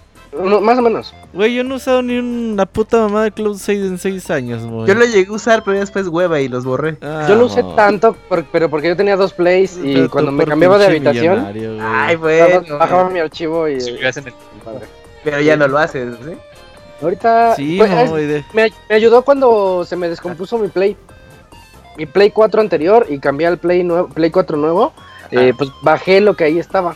Me ayudó también cuando Ah. cambié de disco duro. No tuve Ah, que hacer respaldo, solo cambié. Ojalá que no, pero se te Ya le eso. la razón al Moy. Y adiós a las 120 horas de Breath of the Wild porque ya lo perdiste cuando te lo No, repasaron. No, pero pero solo si vas a volver a ya, jugar. ya cuando te lo sabes en 30 horas haces lo mismo que 120, güey. Eh, Sí, pero no todos se lo saben en 30 Ah, horas. mo, ya, Yo si ya. perdiera Es mi el Play clásico que File pone de pretextos Zelda, no sé si todo. volvería a hacer todo, güey. Pues Ah, ya, ya no se siente lo mismo. 150 horas, sí. no. Cuando, Robert, de hecho, cuando tú me pasaste el ver. 3DS, ¿te acuerdas que me volaron el todo en el camión? Ah, Yo había hecho un respaldo dos meses antes. En y la gracias a eso no perdí mis archivos. pero a ti salvado. porque te roban las cosas en Aguascalientes ni se roban nada, Moy. ¿Por qué A ver, Moy, ¿qué en pedo? Aguascalientes? La- Las ganas de vivir se roban nada Sí, más, pero se suicidan es- tanto. Y creo que el Wii U también te Mi dejaba. Wii U se descompuso, Moy. Mis saves ya, se, ya valieron madres, Moy. Pues la vida sigue. Ajá, Moy, ya. ¿Vas Es a comprar o no vas a comprar? Es algo que yo en online no le voy a entrar. Vas a, va- voy a hacer cuenta chafa, familiar, vas a pagar como No mames, 100 Moy, estabas defendiendo el, el Cloud Save para decir que no lo vas a No, comprar. precisamente por eso, porque ahora resulta que no todos los juegos van a tener Cloud Save. Pero ¿cuáles no, juegos no? O sea, A ver. el Zelda. Pokémon. Cloud Save. Ajá. Ajá, El Monster Hunter. Monster Hunter. Ajá. Y Yo sí por Monster acaban de Hunter anunciar, voy a pero ya luego les decimos porque si no luego el producer me regaña porque spoileo y otro juego que anunciaron hoy. Ajá. Entonces sí. Pero Ah, ya sí- lo dije, Pokémon, dijeron que no. No, pero yo no dije Pokémon. Ah, yo sí. ¿Cuál voy? ¿Cuál iba a ser? No, otro que anunciaron hoy que si digo luego el producer se regaña. Entonces mejor- Ya. ¿Empieza con Final Fantasy? Sí, a huevo. Ah, bueno. Uy, Crystal sí, yo todavía tengo el original de Cubo, güey. Oye, yo también y nunca lo pude jugar con nadie. Oye, Yo lo compré hace Nunca poco. lo el pudiste original jugar de con Cubo. nadie, güey. Qué No, triste. pues, Es más, nunca lo puse. Lo Nunca lo. Güey, no mames, está bien bonito el Crystal Yo siempre lo Chronicles. quise jugar, No pero nunca lo nuevo y sellado. No, sí lo puse una vez, como una hora. Salió una versión para 10, ¿no? Sí, no, No. es que esa franquicia pero no, de nada que ver. la- Crystal la- Chronicles tuvo como seis spin-offs, una mamá así. No, yo Pues tengo el original de GameCube, pero tampoco la compré ya después de que. De Pues que la de- la hace poco, hace como tres años. Y O sea, Ah, nunca lo jugaron, nunca lo jugaron así. Como debe de otros- ser, Con ¿no? otras Game Pues, Boys con compas. Es que te pedía Game Boys, ¿verdad? ¿no? Sí, con Game con su como el Nature. No, Sí, yo me acuerdo no, que una pues vez lo renté, pero lo jugué de Puedes uno. jugarlo tú solo con control, pero ese no es nada más tú solo. Ajá. Ajá. Eh, así lo jugué, así lo jugué. Pero Sí, solo que estaba tan chido. Güey, pero ¿quién Pero quiere no un mames, juego güey, ¿por qué spoileas la multijugador? Sí, Yo. ni el pinche... No mames, nadie juega ya multijuegos cooperativos en línea. Todo es competitivo. O Monster Hunter. Uy, Way Out. Sí, no, ah. cooperativo online juega, es lo que juega la gente. Cooperativo o competitivo, Destiny. pero que sea online. Está Ah, bien. Nah, pero en La eso, próxima semana pues, está hablamos de eso. difícil ponernos de acuerdo para, por ejemplo, en la Way No, está difícil cuando te pones de acuerdo con Kamui. Ah. ¿Sabes? No, no Sí. con Camoy, con muchas personas, la Ajá, neta, y ya. luego yo- Es Se difícil, ocupan que está. organice yo, chavos. Si Nah, arman. tampoco. Ah, ya, nada. Ah, Bueno, ya. pues ahí, estuvo. No servicio. Oye, Kamui, como que hablas y te, se te va la voz. ¿Ah, sí? ¿Por qué? Sí, pues te quitas ¿Quién el sabe? micro, no sé. Ah, no, bueno, no. No, normal, es- no, no he hecho nada. Esa fue la nueva sección del Pixel Podcast, el Moy, el Moy hidrocálido, Y roban discutiendo. donde, donde nos cuenta sus aventuras y cómo se queja de todo. Va a ser y las al- quejas del Moy, güey. ey. Ah, la sección nueva. Hasta con intro y toda la cosa. Cuando no venga Panda va a haber Las sección quejas sin quejas de sentido del Moy se van a llevar. a huevo. Achis, achis, achis. Antes de irnos a nuestro medio tiempo musical, porque esperan dos reseñas que pues vamos a aprovechar este tiempo para platicar un poquito de estos juegos. Spider-Man, que ahorita está en boca de todos, y Shadow of the Tomb Raider, que sale este viernes, y ya tuve la oportunidad de jugar, así que pues vámonos directo a este medio tiempo musical.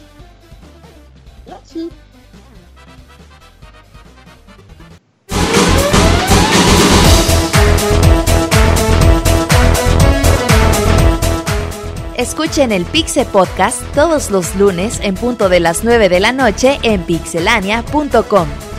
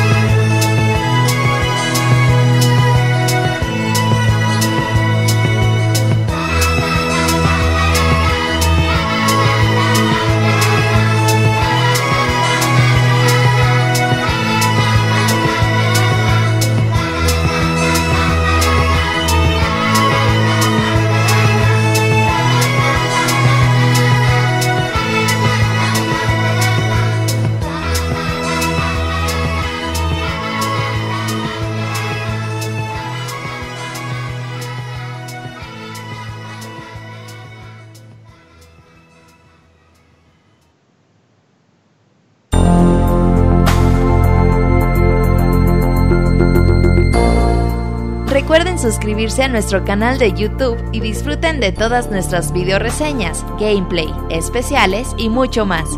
youtube.com diagonal pixelánea oficial.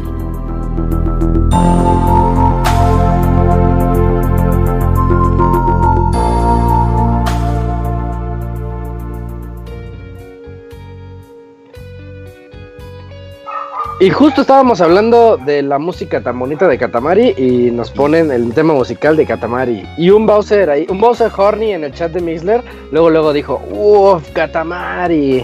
¿O no? Oye, pues es que ese tema es muy característico, es del, es del primer juego, de hecho. Y hay otro tema que me estaba acordando que a lo mejor le gustaría al Abogator porque es un coro de perros. Y está, está, está bastante Ay, padre. Ese, ese no me acuerdo. Sí, sí, hay un tema de que es el tema de Katamari, Ajá, pero con perros. ajá, todo el coro es por, por ladridos. Entonces está muy chistoso.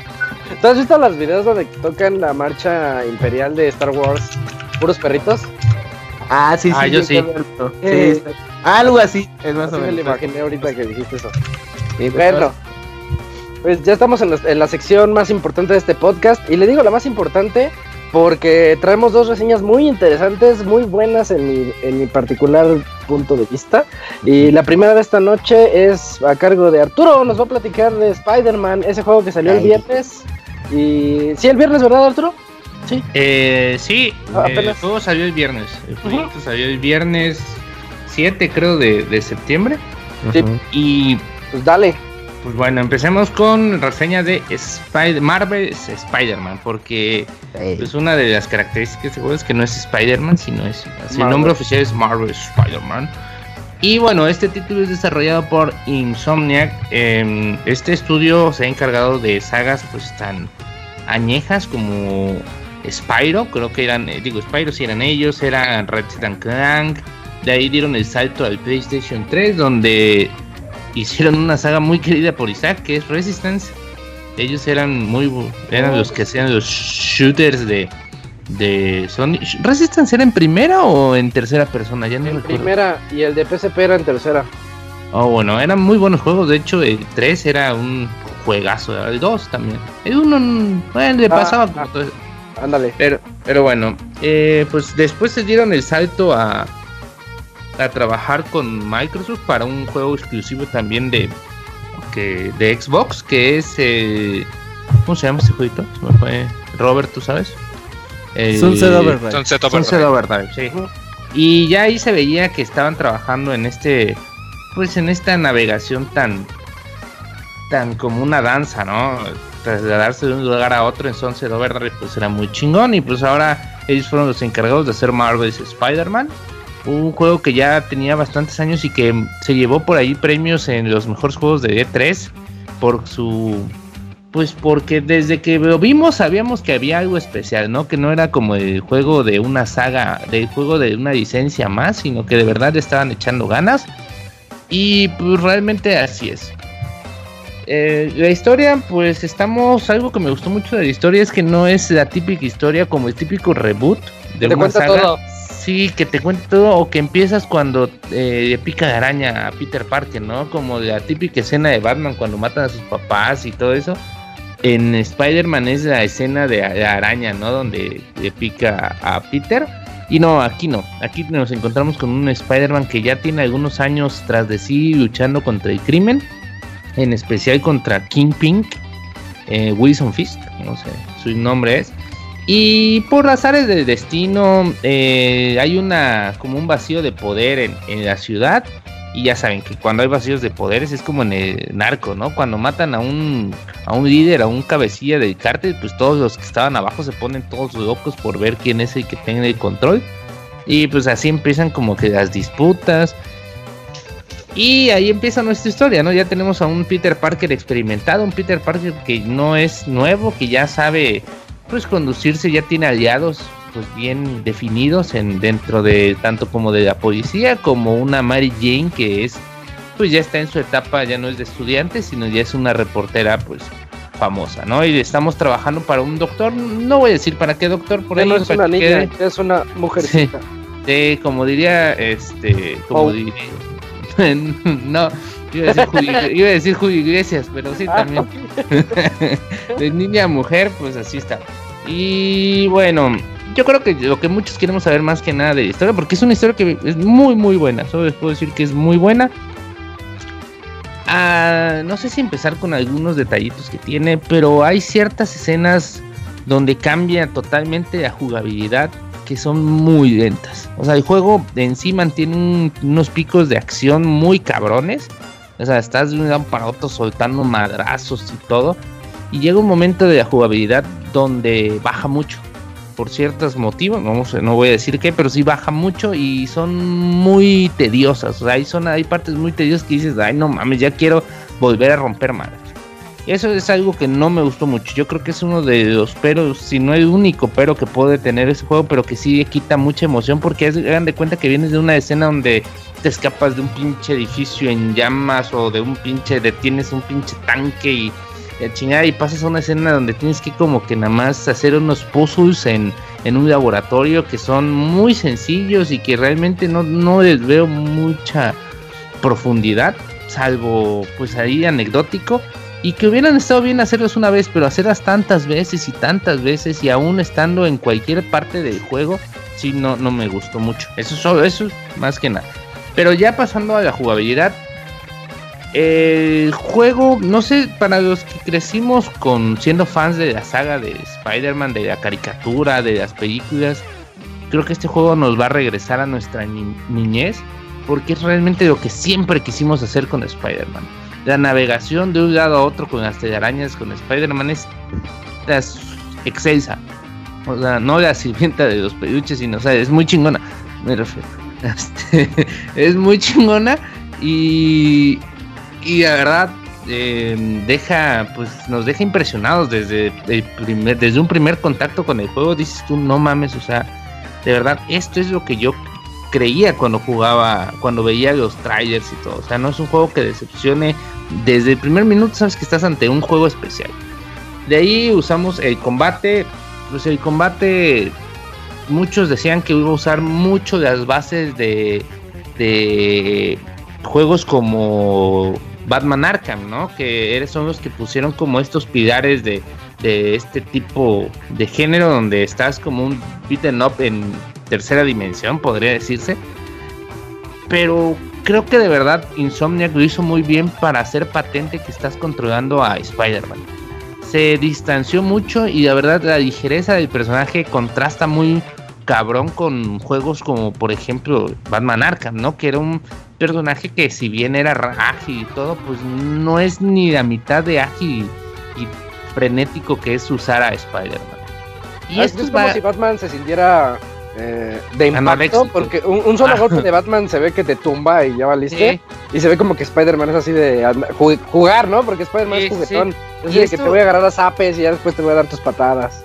Y, esto da, da mucho pie también a que el juego te da herramientas. Eso es lo que me gustó mucho porque afrontar una pelea contra varios más que una carga es como una delicia, la verdad, porque pones, eres, te vuelve creativo. Es un juego que te hace, te estimula la creatividad para vencer a tus personajes. Porque dices tú, o sea, no quiero golpearlos, nada más esta vez voy a usar mis aditamentos porque se pueden conseguir aditamentos y habilidades especiales que mejoren al personaje, ya sea poder eh, regresar o quitar las armas de los personajes y lanzárselos contra ellos, o llenarlos de telarañas y de ahí golpearlos o aventarlos contra la, pared y de ahí usar como impulso para golpear a otros. O sea, tiene mucha, mu- muchas cosas que vas mejorando conforme vas subiendo de niveles, porque es un juego que tiene algunos aspectos de RPG no muy pequeños, pues me refiero al hecho de subir de nivel y que con cada nivel te dan ciertos puntos de habilidad que puedes usar en diferentes cosas.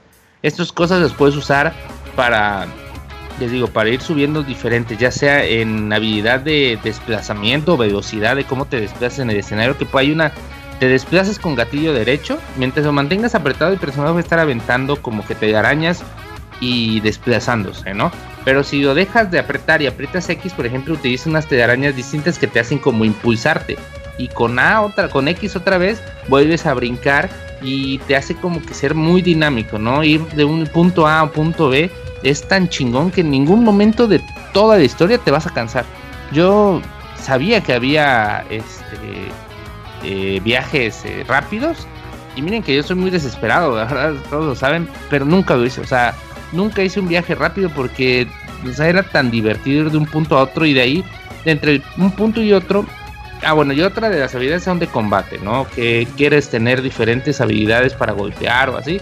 Pues vas como que en, vas invirtiendo puntos en la rama de, de combate o en la, en la rama de ser un poco más sigiloso. Hay golpes sigilosos y todo. No, el juego te da como esta posibilidad de que, pues, Oye, Arturo, dime. ¿sabes? Lo primero que yo hice para mejorar a mi personaje fue mejorarle las, los puntos que lo hacen más ágil en la ciudad. Sí, O sea, yo también. Para poder hacer esos sí. saltos más largos o El impulso con. X como el de Batman con el... Algo así, ándale. Que yo, yo dije, no, es que este juego está tan bien hecho en mecánicas y en poder es- este, mecerme por la ciudad que necesito disfrutarlo al 100 desde el inicio. Yo sí les recomiendo eso. Inviertan sus primeros puntos en hacer más ágil a Spider-Man eh, para viajar por la ciudad porque se van a divertir mucho. Nada más. Ah, Ah. sí, y hay unas, hay unas donde ya hay unos puntos de habilidad también que puedes hacer como eh, piruetas, ¿no? Habilidades como girar en como Truquitos. truquitos de y es muy divertido porque te dan poquitos puntitos de experiencia, pero cada viaje yo iba haciendo y haciendo trucos y girando y cayendo, tratando de lanzar una telaraña como al ras de piso cuando iba ya a punto de caer o tratar de ver qué tan alto llegaba cuando me deslizaba o los giros y todo es muy divertido, o sea, de verdad me, me encantó, o sea, eso es algo que no os va a decepcionar para nada, al contrario, les va a hacer que exploren todo el mapa con mucha felicidad y con mucho placer porque pues no se van a cansar. Realmente puedes pasarte, o sea, puedes estar todo una hora y media de un lado para otro y ni siquiera te vas a dar cuenta, ¿no? Sea, porque sí es tan divertido todo eso. Sí. Sí, sí, sí.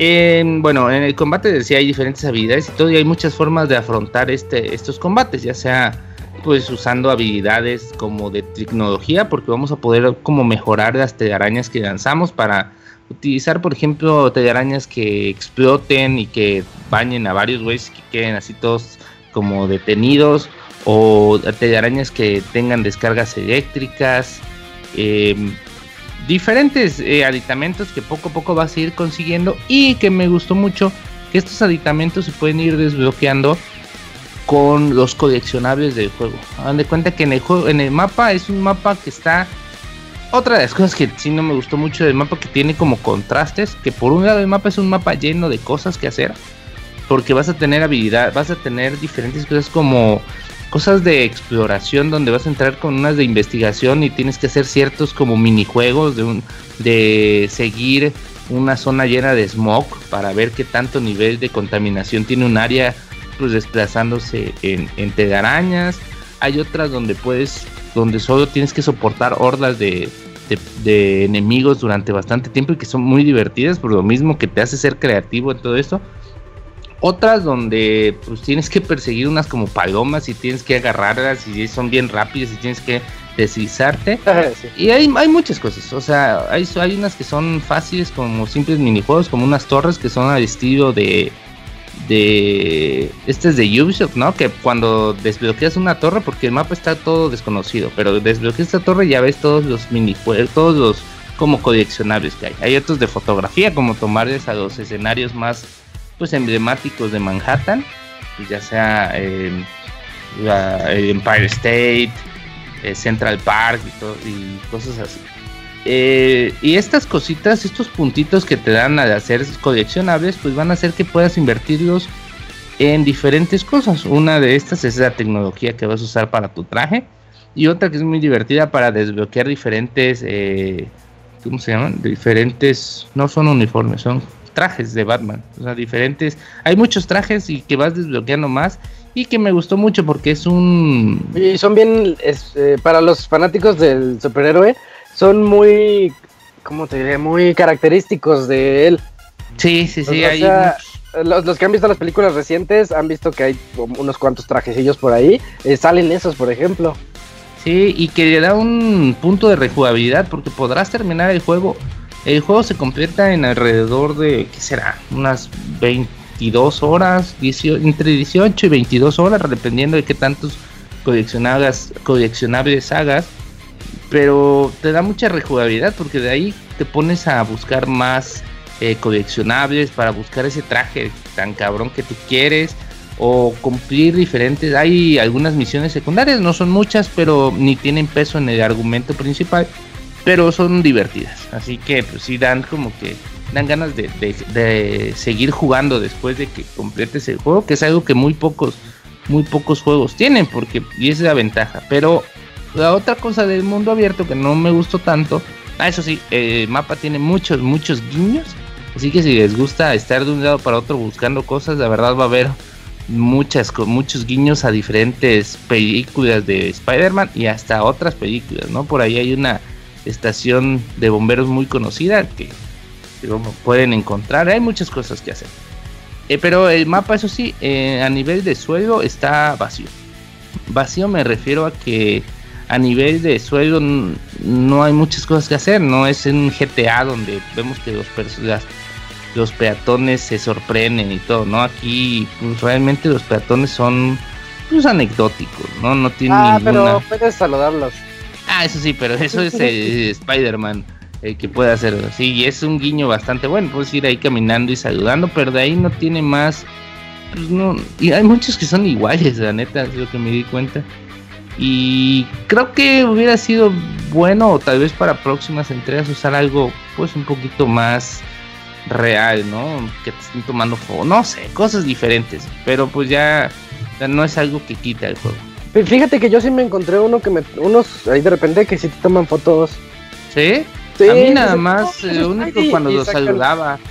O- o le sale un, un triangulito arriba para que las choques con ellos. Llegas y. Ah, Ah, eso sí. sí. Sí, esos detallitos nada más. Y, hay- y uno que otro hay unas secundarias. Por ahí hay unas secundarias que aparecen muy, muy puntuales, pero que ahí están.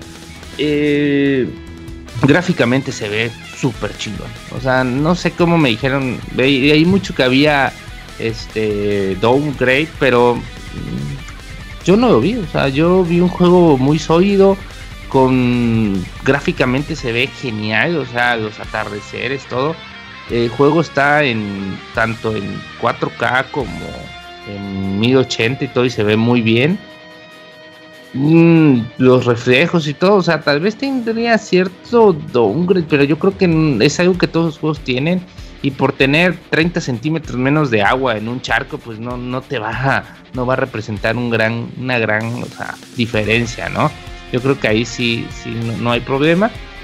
Otra cosa del combate, por ahí van- se van a dar cuenta que hay muchos movimientos muy habilidosos de, de Spider-Man que están basados en la lucha libre y así, o sea, sí han tomado muchos guiños. Yo creo que ya es algo que está, perdón, es una moda que ya está pegando mucho que de verdad se enfoquen en, en los en las como las como un como el personaje en sí, ¿no? Cómo enfrentas por ejemplo, como en Dragon Ball Fighters, que usaban los mismos, este, los mismos golpes que la serie, que la caricatura. Y aquí también, o sea, vamos a ver muchas habilidades o eso que ya vimos en películas que hacía Spider-Man, que les hacer exactamente como eran en la película o en la serie animada. Y que dices tú, no mames, o sea, qué chingón que se hayan tomado el tiempo para recrear este tipo de, de movimientos, ¿no? Así que Fíjate Eh, ahí, Arturo. eh, Yo en los juegos. Bueno, ahorita voy a hablarles de Tomb Raider. Eh, dejen comienzo mi reseña, no, no es cierto. Eh, en. Tomb Raider, en los anteriores, o en Uncharted, por ejemplo, hay coleccionables y tú puedes meter a, meterte a verlos y te cuentan una pequeña historia de lo que es ese coleccionable.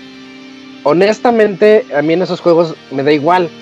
Porque llega un punto en el que son tantos y dices, ay, pues nada más me está contando la misma historia una y otra vez, de dónde viene este pergamino, de dónde viene este medallón. Pero los coleccionables de Spider-Man, en todos me he metido a ver qué, qué comentarios hace Spidey.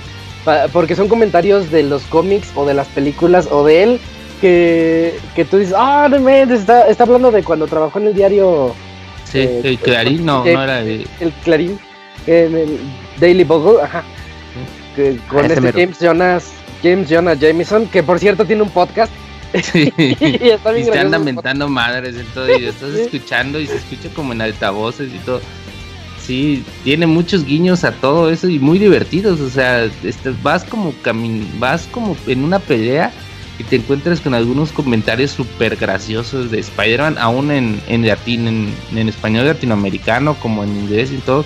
Están muy bien hechos estos, estos diálogos, ¿no? Y por ahí vi que sacaron, la verdad, yo no me fijé, porque pues no fue algo que pusiera yo como, pues que me diera cuenta de la primera, pero dicen que, o que pasó, me pasó desapercibido, quizás, pero que conforme más te estás como de una telaraña a otra y más cansado es, Spider-Man cambia su tono de voz. O sea, son esos detallitos tan pequeños, pero a la vez que se agradecen mucho. Después y sí, de que yo leí ese tweet, puse atención a ese detalle y sí, lo, sí lo hace, en, al menos en inglés, no sé en español, pero en, inglés eh, habla normal cuando estaba por el teléfono con sus cuates, pero tantito te trepas a una telaraña y vas ahí haciendo ejercicio, eh, se escucha que ya como que su respiración se agita. ese detalle está bien bueno. Eh, en cuanto a. Pues, sí, el juego es. Tiene muchas cosas que hacer, muchas cosas. Eh, no se queden solo con la campaña, por favor. Si están jugando ahorita, mm, o sea, tómense la campaña con calma. Yo, porque lo tuve que pasar, o sea, en ciertos días, pero ahorita ya estoy dando una segunda vuelta, ya más tranquilo, ya estoy haciendo más coleccionables estoy dejando como que la campaña un poquito de lado con tal de conseguir más cosas, con tal de conocer más la ciudad y todo esto. Y créanse, créanme que es una experiencia muchísimo más enriquecedora que pasar el juego de, de A a B, de A B a C, de C a D. O sea, dense un tiempo. O sea, es un juego que les va a agradecer en el sentido de que les va a dar secretos, les va a mostrar secretos, guiños y todo, si le dedican tiempo, se dedican ciertas horas a disfrutarlo como contenido en general. O sea, vayan de un punto A, vayan de, no sé, de, la, de Empire State a, ¿qué será? El barrio chino o así. Y dense cuenta de cómo, cómo el juego está tan bien hecho en cuanto a, a Spider-Man. O sea, de, realmente estás dentro de, del mundo, dentro del universo de Spider-Man. Y eso es algo que no cualquier juego te hace. O sea, algo que tengo muchas quejas en cuanto a los Batman que pues nunca te mostraron Ciudad Gótica como era porque pues no el argumento de cada juego no daba para a pie a eso, ¿no? No, y siempre está el pretexto de que algo pasa y, no hay gente. No hay gente, sí. Sí, es el pretexto de Batman. Y eso aquí no, aquí sí hay gente y sí te da cierto y o sea, y hay una ciudad que que está completa, ¿no? Porque que no está destruida como en como en Batman, que siempre está como ahí toda decadente, ¿no? Aquí, bueno, más de lo que es. Ajá, sí. Y aquí no, aquí está una ciudad viva, muy alegre, muy muy entretenida, así que disfruten estos estos este viajes, no no se lo tomen tan a pecho todo, pero porque también el juego ah, les va a pasar lo que me pasó a mí, o sea, que van a estar súper emocionados y de pronto les va a poner una misión ahí de estas aburridas y van a decir, ay, otra vez hacer esta madre. Y, y yo creo que eso lo, cambias si vas de un lado a otro porque va a haber como deditos a detener y todo esto y, y son cosas que te van a ayudar a, a, que estas, tipo, estas misiones que aparecen muy seguido no se te hagan tan pesadas. O sea, Fíjate que a mí sí me gustan. Pero a lo mejor es lo que tú dices, que tú tomaste cierta prisa para la reseña. Y yo, yo lo estoy jugando a mi ritmo. La verdad, yo lo estoy disfrutando al máximo. Es, eh, lo puse en un tweet, es el juego que yo quería desde aquel, desde que salió Spider-Man 2 en el 2004. ¿Sí? El juego, el juego de la película, de la segunda película, que hacía muchas cosas parecidas a este, pero este ya evolucionó totalmente, entonces yo estoy muy emocionado con eso. Y los minijuegos, esos que dices que rompen el ritmo. No, no, no, no, yo no, los minijuegos son una parte que pero hay otras, las, las de sigilo con ciertos personajes. No, me ha roto. Ok, ok, ok. Yo, yo no he encontrado ese, ese problema que me estás diciendo, pero a lo mejor sea por el ritmo que estoy tomando. ¿O cuánto tiempo llevas del juego? No, pues ya como unas 10 horas. Bueno, bueno, vamos a ver, cuando termines ya me dices qué tanto te, te, te si siguió igual, porque sí hay muchas Siguen, o sea, siguen, siguen. No es como en otras que de pronto ya no, que ya se va como de corrido y aquí no. Pero la verdad es un gran juego. O sea, yo creo que todo mundo de los que lo han probado están como locos. O sea, en Twitter vemos por ahí hay un Twitter, ¿no? De que eh, con el juego se llenó más el timeline de, de, de estas personas que cuando salen películas. O sea, aquí hay más gente tuiteando sobre Spider-Man que cuando sale que cuando salió la última película de Home Homecoming. Así que así que pues es un juego un exclusivo de Sony que vale mucho la pena, vale mucho la pena y de verdad si les gusta el personaje cómprenlo, si les gusta el género cómprenlo y si están buscando qué jugar en junio compren en junio Ay, en Septiembre. En septiembre, güey. Perdón, es que el año va muy rápido. Estamos en septiembre. Si quieren ver qué jugar en septiembre, pues también. O sea, el sonido del juego, el juego viene subtitulado. Viene, tú puedes elegir por ahí en qué idioma lo quieres jugar.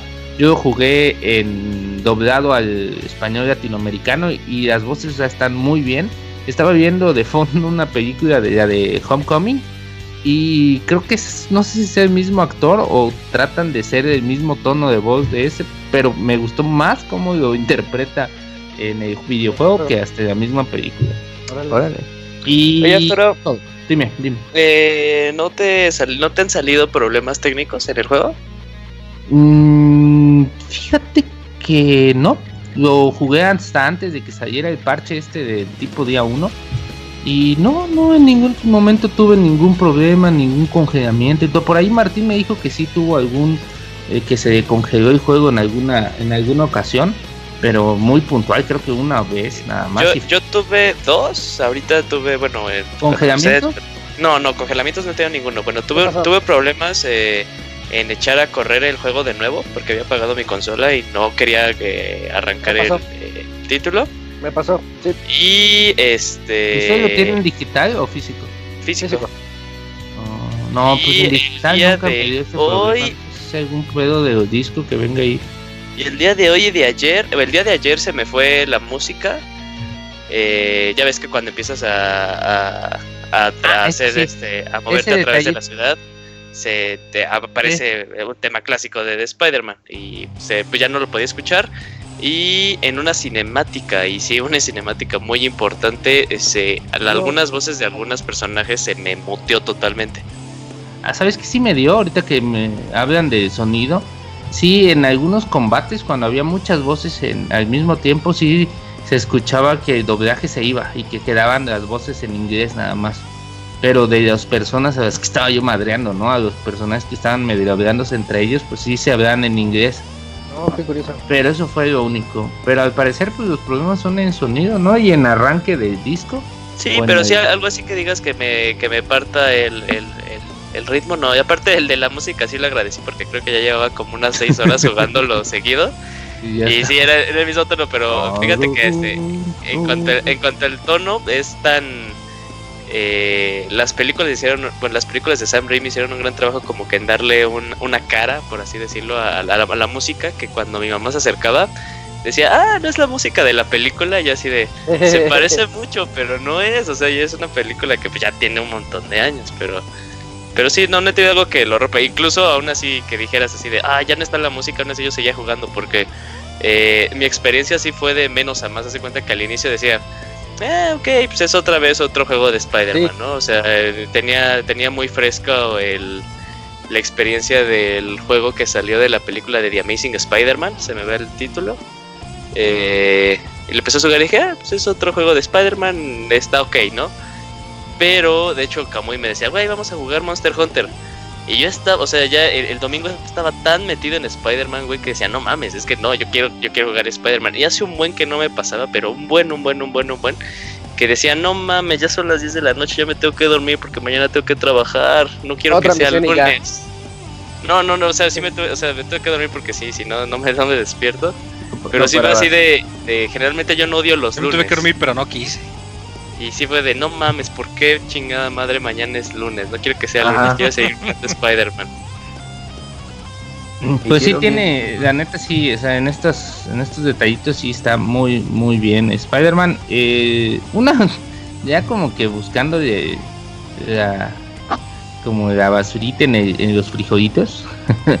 Em, hay algunas veces que estás lanzando telarañas y dices, no mames, eso no es posible que se haya podido impulsar de esta forma, güey. O sea, Güey, la pero comparado para con el. Play 1 cuando lanzaba las telarañas a las nubes, güey. Ah, sí, aquí es a- al edificio. Sí, Al vacío sí, en ese entonces, todo, sí. pero en es, pero sí hay algunas que dices, no mames, o sea, no te pudiste haber impulsado si mandabas la, la porque muchas las manda como hacia atrás, las las este las telarañas, ¿no? No es pero en general sí las manda muy muy bien. Y pero sí es como un detallito ahí nada más que Eso me es lo que das, abogado. Yo más bien dudaría. No mames, hay un güey que se puede trepar a las paredes. No, es que eso sí lo toleras, pero que, que, que vaya en contra de las leyes de la física, no. Sí, sí, sí. Y pobre Eh, sí, Newton, las no leyes manches. de la biología no hay pedo, pero de la Ajá. física se respeta. Eh, pues ya, pues eso amigos, la verdad es un Está. muy buen juego y creo que tiene todo lo que uh, todo fan quería, así que pues deben de estar contentos. ¿Candidato a no juego del año? Eh, probablemente para juego de exclusivo del año de Sony sí. Yo lo estoy disfrutando más que God of War, ¿eh? Y, cálmate, y cálmate, Arturo, exacto, porque también está God of War ahí de exclusivo, pero ya... No, sí, por eso ahí entre esos Sí. dos, yo creo que ¿y cuál otro salió exclusivo? Yo también lo disfruto más que Horizon, pero ya tiene. Ah, Detroit, no, Detroit es Y Detroit, ajá, jugar, no Pero ese es como otra cosa. es una- emocional, güey. Sí, sí. El abogado está muy contento por Detroit, ¿no? Ah, sí, que hasta le. Sí, burero, Le dice que le da risa. Sí, yo lo vi muy contento el otro día en Twitter. Ahí que Sí, es que ese juego sí te que- pone, no, sí te pone como que a prueba, o reseña, sea, a ver. las, decisiones morales que te pone, dices tú, ay, Pero güey, estás no. bien doble moral, abogado. Por eso, imagínate cómo un juego. Siendo doble moral en Detroit. Sí, güey, puta madre, no puedes. Pues ahí está la, la reseña de Spider-Man. Ver. Ayer tenía antes un detallito nada más de A estar ver, ¿qué platicando a, a, a Martín, creo que Detroit en las fases era como un Jenga. Porque al principio todo está como ordenadito y puedes tomar una decisión aquí, ya pones Ajá. aquí y aquí. Ya llegas como al último cuarto del juego, güey, y es un pinche Jenga donde quitas uno y se va a caer toda la chingada, güey. Así una mala decisión va a tirar todo, güey. O sea, todo- todas las decisiones que has tomado hacen que sea un pinche monstruo, eso pinche Jenga, güey. O sea, pero gran juego. Sí, pues ahí está la reseña de Detroit y la de Spider-Man. Que de hecho, pues tres, tres de aquí del podcast lo hemos jugado. Robert también ya lo jugó un poquito, y creo que lo- como una hora. Y creo que a los cuatro nos ha gustado mucho. Eh, y no, yo no le estaba jugando a un ritmo sano, ¿eh? Y es lo que más me impresiona. Eso es lo que lo hace Ah, impresionante. pues Arturo, yo, sí, imagínense, yo, bueno. aunque, este, o sea, yo lo acabé y no tanto por la reseña, o sea, sí por la reseña y todo, pero por realmente sí, no fue algo que me costara acabar, o sea, sí. Sí, por lo seguirle. Jugué, lo jugué y lo jugué igual de manera enferma, yo creo que por ahí de, ¿qué día?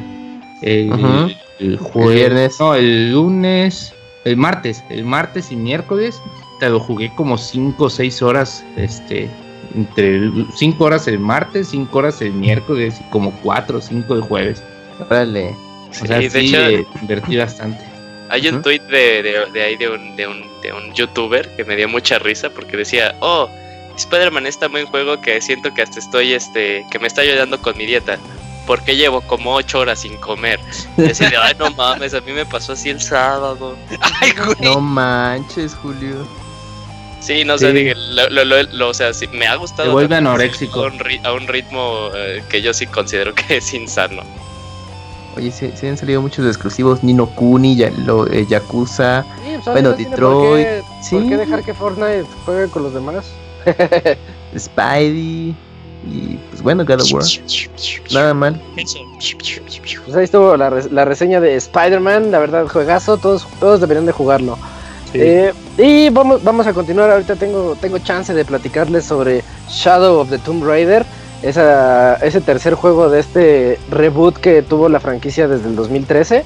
Recordemos que optaron, Crystal, Crystal Dynamics tuvo la oportunidad de, pues de darle un nuevo look a Lara.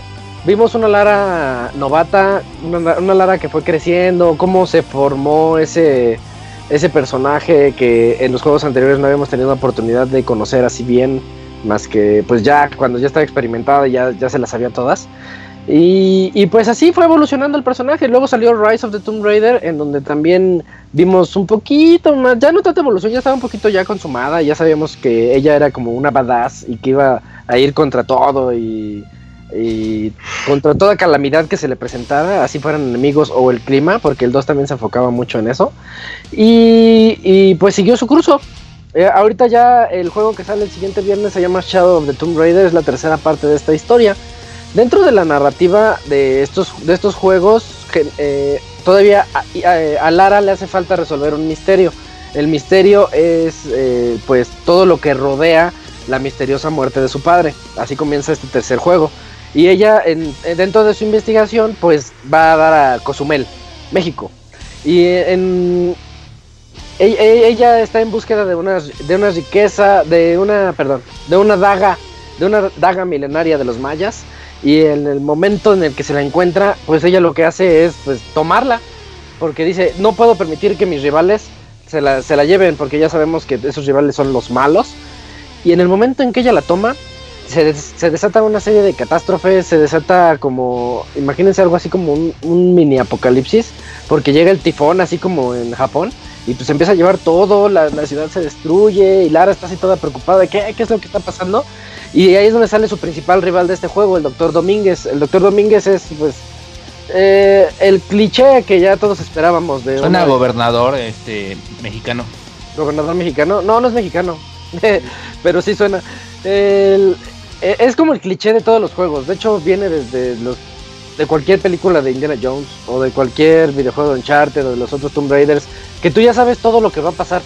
Tú ya sabes que, que ella le costó todo el trabajo del mundo llegar a la daga, pero que en cuanto salga del, del templo este, ya sabes que está Domínguez con sus 20 sicarios al lado apuntándole y diciéndole cáete con la daga.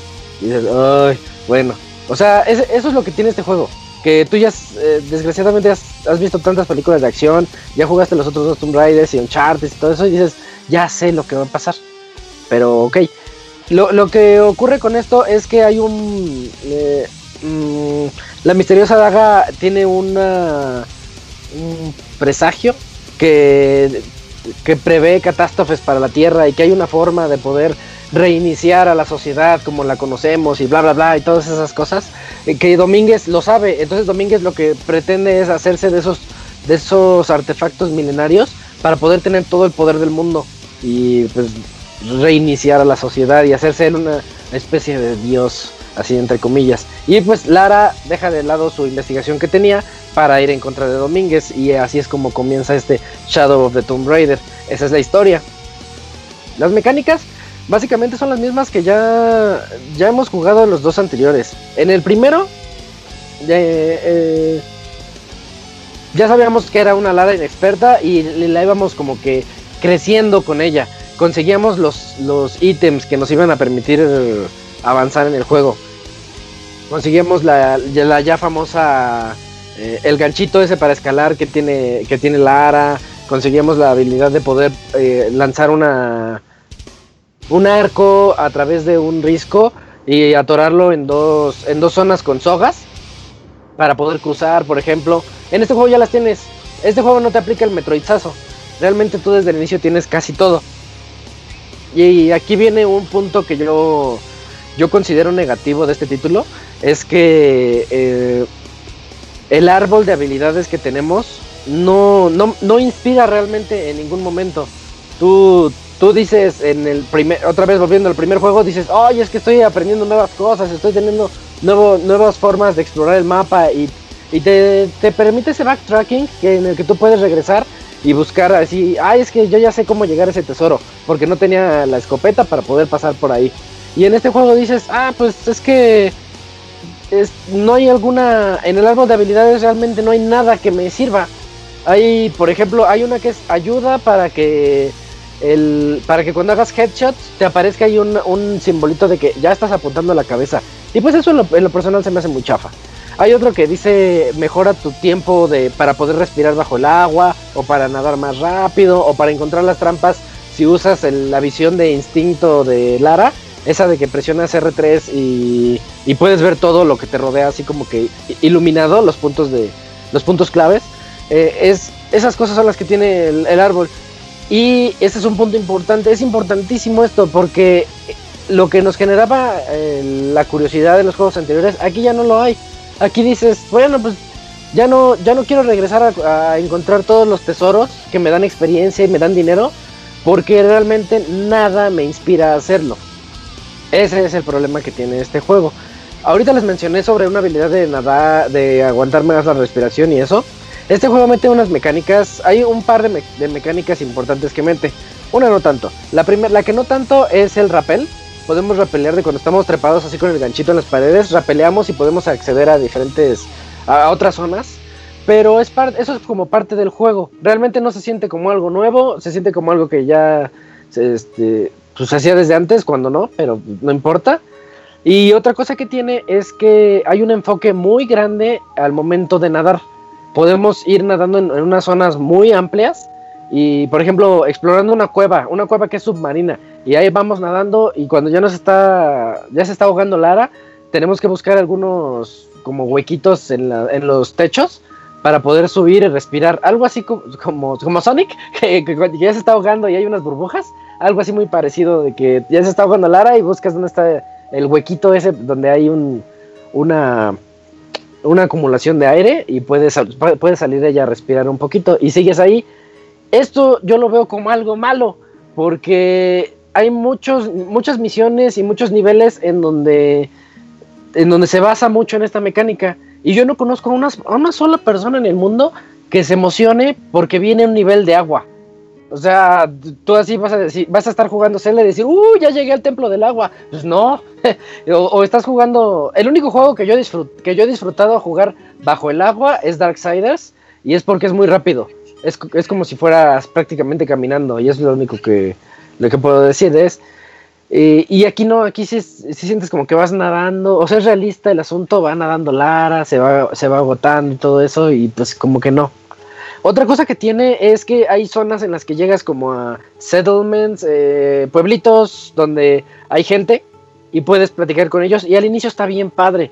El juego inicia y tú dices, oh, esto está impresionante. Tiene gráficos muy bonitos, tiene unos detalles de sombras muy buenos en el juego. Y cuando llegas al primer pueblito, ves el detalle en cada cosa. Porque en particular ya les dije que comenzamos en Cozumel, comienzas en México. Entonces ves cosas mexicanas y dices, ¡ay, qué bonito! Sí le pusieron mucha atención al detalle de, pues de estilos mexicanos, así como, como Guacamole cuando les conté alguna vez en su reseña. Pero, pero después cuando llegas al segundo pueblo, te das cuenta que hay, este, a ver, déme nada más un segundo. No sé si puedan ponerle mute por ahí, por favor. Eh, ok, eh, cuando llegas al a los segundos pueblos o al tercer pueblito, te das cuenta que realmente platicar con la gente no se siente tan, tan, pues, como, como un RPG o algo así. Nada más es algo de que estás escuchando conversaciones random ahí alrededor de ti y te puedes encontrar con misiones secundarias ahí. Cuando te encuentras con misiones secundarias, también tú dirías, ay, ok, esto va se va a poner interesante. Pero realmente lo que hacen estas misiones secundarias nada más es alargar el juego sin un propósito. Regreso al árbol de habilidades. Eh, realmente cuando tú haces una misión secundaria quieres sentir ese progreso. Quieres que cuando entres a una tumba, porque también en los otros dos juegos anteriores hay tumbas con retos, retos muy buenos. En este juego en Shadow the Tomb Raider hay retos de, de verdad que yo consideré muy inteligentes. Hay uno que sí me tomó fácil 40 minutos. Y, y yo ya no sabía qué hacer. Dije, no, no puede ser. No, no estoy viendo el escenario desde afuera. O sea, como que yo ya me enfrasqué, ya no supe qué hacer. Y resultaba que tenía que mover acá unos espejitos y mover unas cosillas. Y ya con eso podía pasar el, el puzzle. Pero.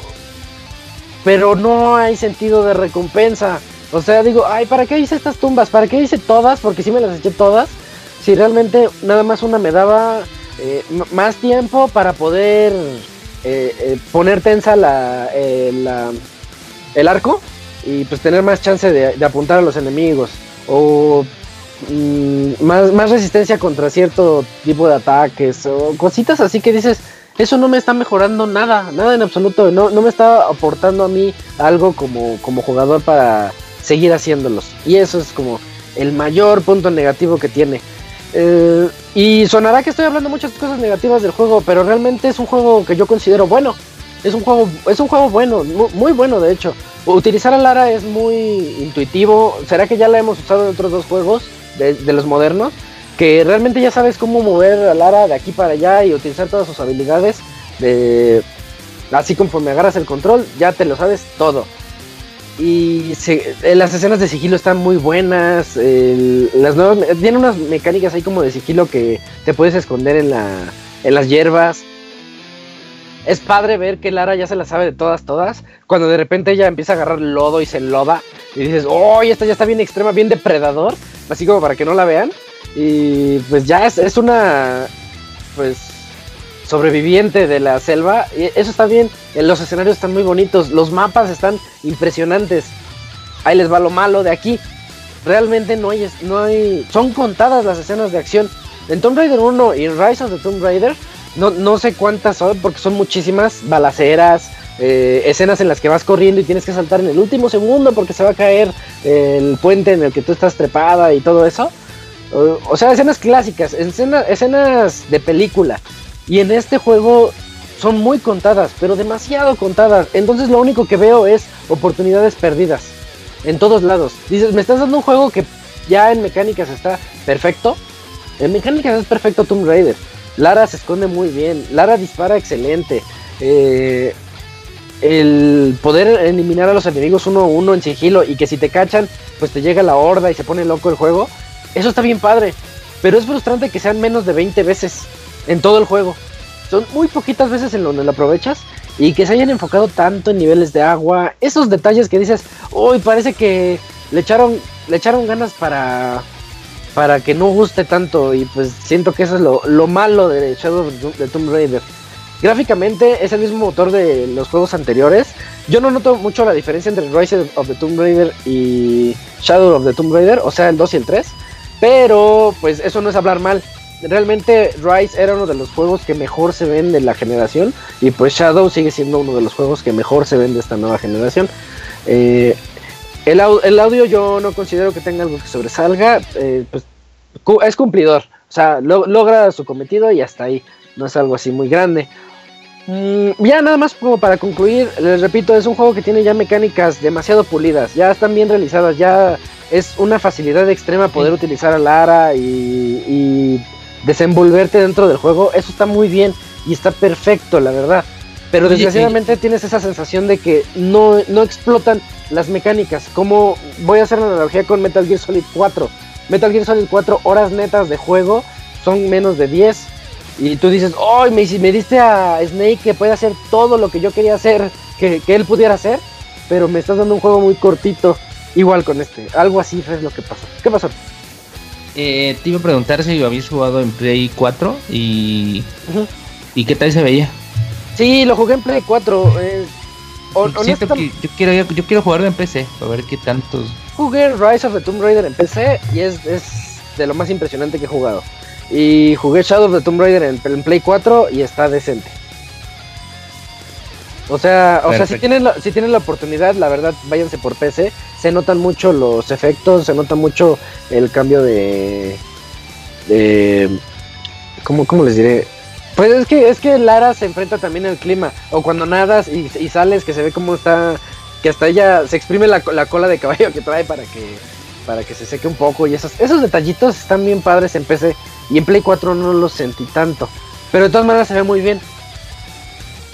Perfecto. nunca no- y está tan bien, tan bien realizado el juego técnicamente que tú nunca te das cuenta cuando cambias del juego, del gameplay a la No, cinemática. cinemática. Nunca, nunca te das cuenta. Y de repente vienen así unos micro Quick Time Events del, también característicos del, del juego, de que tienes que preguntar- presionar cuadro, cuadro, cuadro, así muy rápido o, o lo que sea, ¿no? Y no te das cuenta. En una de esas yo solté el control porque dije, ah, viene una cinemática y que, y que me matan porque era... Era juego. Era, era una escena donde tenía que presionar algo. y yo, ay, creí que era cinemática. O sea, así de bien se ve. Y eso está bien padre. Pero es lo que le digo, es un juegazo. No- o sea, no se vayan con los. Les estoy diciendo los puntos negativos porque a mí yo esperaba mucho de este juego y me, me decepcionó hasta cierto punto que no lo explotaran como debía. Pero es un juegazo, Shadow of the Tomb Raider. Si les gustó el 1 y el 2, el 3 Ujú. los- lo van a disfrutar muchísimo. Solamente tengan en cuenta eso. Tiene muchas misiones que parece que lo- les hicieron a propósito para alargarlo. Le metieron coleccionables a, por doquier. En donde sea vas a encontrar eh, esos pergaminos con textos ya de muchos años atrás, muchas Ujú. cuevitas por explorar. Esas, es- todas esas cosas. Y. Ah, por ejemplo, otra cosa. No casé en este juego una sola vez. Y Ah, creo que eso tiene que ver. Creo que eso tiene que ver con los sensibles que están ahorita todos. Y dijeron, no. ¿sabes qué? Que sea opcional. Yo no, un, o sea, sí puedes cazar y sí puedes obtener pieles de los animales, pero si tú sigues tu desarrollo en el juego y eres lo, sufic- lo suficientemente observador como para eh, agarrar eh, pues los ítems que están por ahí en el suelo, de repente había una, habría yo un cofre y ahí, ahí venían cinco pieles, por ejemplo. Que, ah, pues ya, ya, ya no tengo que matar esos animales para obtenerlas. Y eso era una mecánica importante del 1. Y en el 2 se usaba todavía. y en el 2, poquito. ajá, sí. Ujú, Y aquí en este, cero. Yo no maté. Qué bueno, porque en el Exacto. 2 no me gustó estar cazando. En la primera escena del juego, cuando te abren ya la selva, y sale el tigre. Yo maté como a 30 changuitos, güey. Ah, qué gacho. Y no era necesario. pues yo digo, ay, güey, ¿por qué hay ¿Qué 30 pasó, Robert? changuitos de los bichos árboles? Seguro quieren que los mate y le di en su madre a todos, güey. Che, Pinche matadera de changos que hice ahí, cabrón. Pero gacho, güey. Yo dije, no mames, Puto. y yo jugué dos horas y maté como a 30 changos. Puto. No mames, Robert. Güey, yo dije, me los ponen aquí para que les den su madre. No creo que los pongan Es que para otra sí. Sí, al inicio yo también creí eso. De hecho, hasta creí que eran como coleccionables. Porque, Ah. porque sí son, son varios en una sola zona. Y, y hay muchas zonas en las que los animales llegan y se pavonean enfrente de ti y te dices, ¡ay! Como que sí me dan ganas de matarlos. Pero, pero no, cero. Cero. O sea, una, una mecánica que presumieron tanto de los nuevos Tomb Raiders para poder mejorar a tu personaje estilo Far Cry. Y en Eh, este. Y aquí no, se olvidaron, se olvidaron de ella totalmente, nada se enfocaron al juego y se enfocaron al juego en, en unas cosas que tal vez no eran tan buenas. Ya para dejarlo corto, pues yo al juego le puse 85 de calificación. Es una muy buena calificación, es excelente, pero es un juego que yo yo pues sentía que iba para más. O sea, Lo sentiste muy quedarse- continuista. Es como jugar una expansión de Rise Ándale, ajá. Sí, es una Ah. expansión, una expansión que te va a durar un buen ratote. La verdad el juego dura mucho. Pero pero dices, "Ay, es que pudieron haberle echado un poquito más de ganas para que ese 8.5 se convirtiera en un 9.5 tal ¿Sabes vez, qué ¿no? pasa, Isaac? Eh, cuando sucede estos juegos que están pensados para trilogía como tal, Es un juego Con- enorme, partido en tres realmente, ¿no? es que haz de cuenta lo que hacen primero, pues crean primero mecánicas, fotográfico, eh, como que todo cómo va a funcionar el juego y salió el primer eh, Tomb Raider que fue, le fue muy bien. Y luego ya sale eh, Rise of Tomb Raider que ya es un juego súper mejorado, súper pulido, que le va bien en todo. Que está como al 100%, ¿no? De como, Como Assassin's Creed. Exactamente. En su momento. Y ya para pues sacar el último tirón lo que hacen es pues contratan ya un estudio secundario, le prestan ya todo lo que está hecho, que ya está súper pulido y ya nada más los ponen a crear nuevos niveles. Obviamente el talento que está en Crystal Dynamics y que estuvo en los otros shows, eh, Tomb Raider pues no estuvo aquí. Ellos ya están trabajando en el siguiente proyecto importante que es el de Avengers. Ah, ¿a poco en De- ese que no sabemos nada, sí. Ajá. Shadow, Shadow of Tomb Raider ya no estuvo Lo hizo los equipo- de Deus Ex. Oh, mira, es este Montreal. Ujú. Eidos, Eidos Montreal. Eidos Montreal, ajá. Y sí se nota, sí se nota que, Mm, ya. que es eso, que dicen ya el juego ya está hecho. Eso pasó con los. Batman. Ujú. Ah, Sí, salió de el, cuenta el- como Batman el Origins. Origin- No, primero salió el. ¿Cuál es? El Arkham Asylum. Ajá, el City, City, Origins. Y ya pusieron al Origins que lo hiciera otro estudio. Mientras los otros hacían el. El Arkham chido. Knight, ¿no? Ah, Ajá. haz de cuenta que fue eso. Que ya, ya, está, el- ya está el juego, ya está casi casi la ciudad. Pues ahí genérate ahí algo, algo extra. Y pues se les ocurrió hacer niveles de agua, me lleva. Mm, Bueno, pues Pero esa- no buen, buen dato, eh, lo del cambio de desarrollador. Puede. Que eso haya, eh, perdón Isaac, que, que influyó mucho como, en, ¿sabes qué? No nos arriesguemos mucho porque ya es una chamba que está hecha. Y si nos ponemos de creativos igual no nos va a quedar de bien. Y pues No es vete como lo que hizo. por el libre. eh, no es como lo que hizo Warner Ajá, con Batman. este, con Batman eh, Origins, ¿fue? Sí, el de la precuela. ujú. fue hecho por otro des- eh, Por otro desarrollador. estudio y Lo que de muy continuista. Lo de Batman. Sí, lo acaba de mencionar Ah, Robert perdón. Abogator. Pero bueno, sí, este mismo ejemplo, Abo. Ujú. y, y bueno, pues ahí ya, ya lo tienen la reseña de Shadow of the Tomb Raider. Chéquenlo. O sea, e- e- échenle un ojo. Lean, les recomiendo leer la reseña. Ya está ahí en pixelania.com. Soy un poquito más detallado con todo. El juego es muy, es muy bueno. Pues está muy bueno. Nada más es la frustración de que sabes que pudo haber dado más. Es como el niño que, que sacó 8, pero lo regañan, ¿no? Porque dicen, ah, tú pudiste haber sacado 10. Pues así. Así es con este. Eh, y pues creo que hay tiempo para un par de recomendaciones, ¿no, Robert? Va, vámonos a recomendaciones de esta semana. ¿No?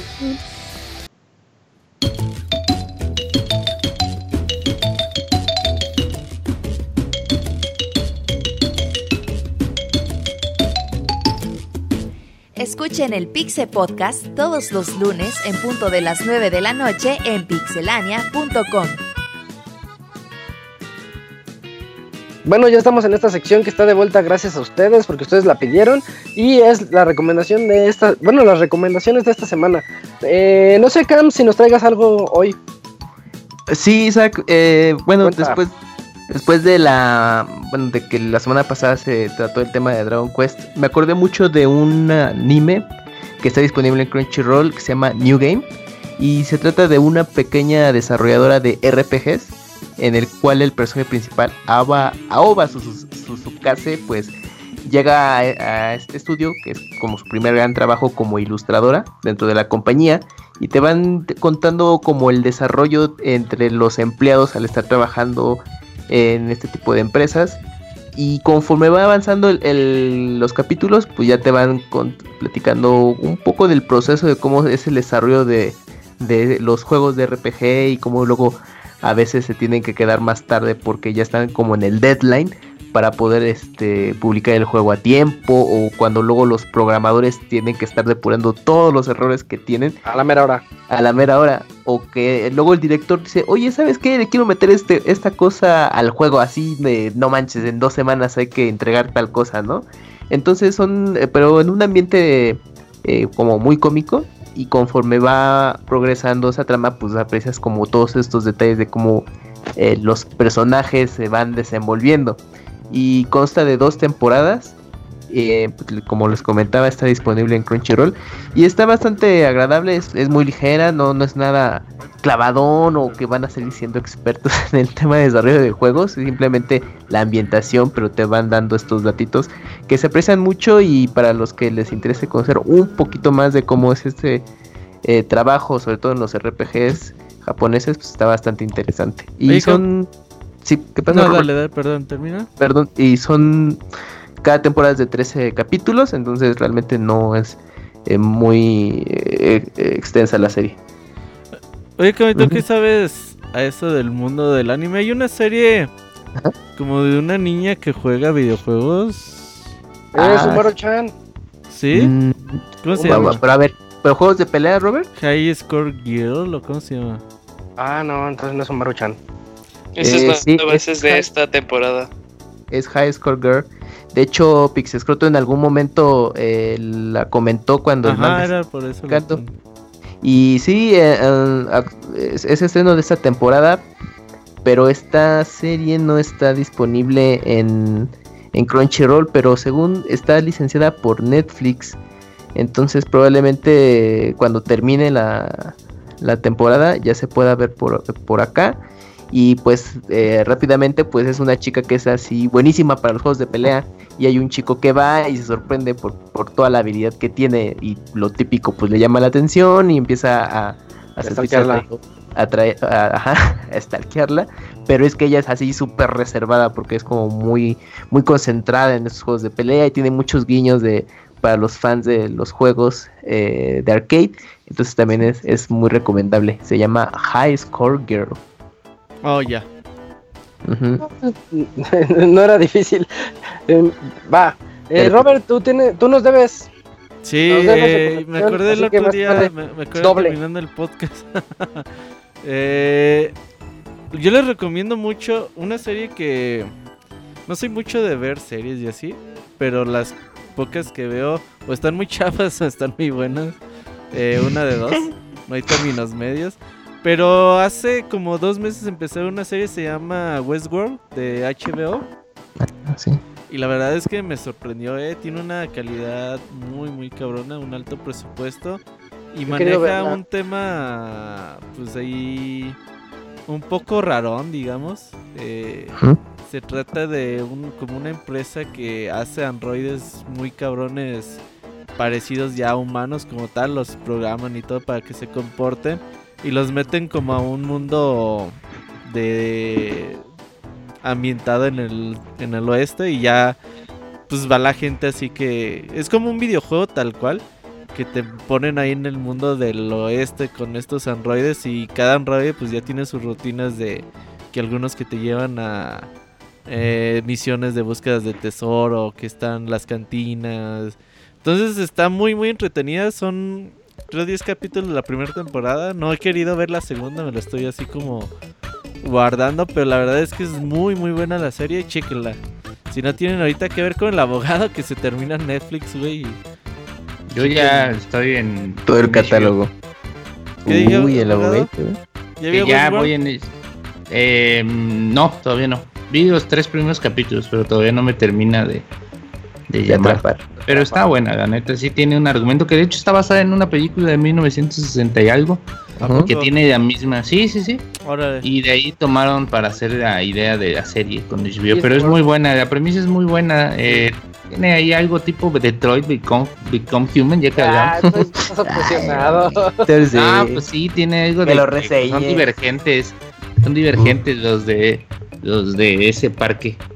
Sí, véanla, la verdad es que es muy muy buena la serie. Bien, entonces, ¿y la otra? No, yo no, con una... Ah, nos debes del programa Sí, pasado. nos sigues debiendo una, ¿eh? Sí, voy a pensar en qué les puede gustar así a toda la gente y se los re- No, no va a existir, eso no existe. Es que si les recomiendo las cosas que me gustan a mí, lean el mil chistes, vean tres lancheros y no, pues no. Oye, que por ahí debes un chiste del mil chistes. Ah, ahorita Mira, voy a checar, deja deudas. checo a ver qué En chiste, el minuto de Robert. qué chiste que no sea, qué chiste puedo decir que no ocupes el visual, pues. Mm, ah, sí, ok. Ujú. Va, va, va, va. ¿Tú, Arturo, qué nos traes? Eh, yo, ya es que estamos en Vean HBO, eh, estoy viendo una serie, bueno, ya la vi varias veces, es una serie que no me cansa, eh, se llama The VIP o The Avise, eh, tiene algunos actores muy, bueno, tiene un actor que era la Old Christine, no sé si para los que vieron esa Ok, ya, ya, ya. serie. Sí, pero ahorita hace el papel de una vice. Eh, tiene un humor muy, muy ácido, muy negro. La neta, tiene algo- pláticas que te sacan de una carcajada si te gusta el humor negro o muy irónicos. O sea, tiene como ese güey cambia más de cambia más de decisión que un pedófilo en Disneylandia o no es la vida, no es el trabajo lo que me deprime, es la vida.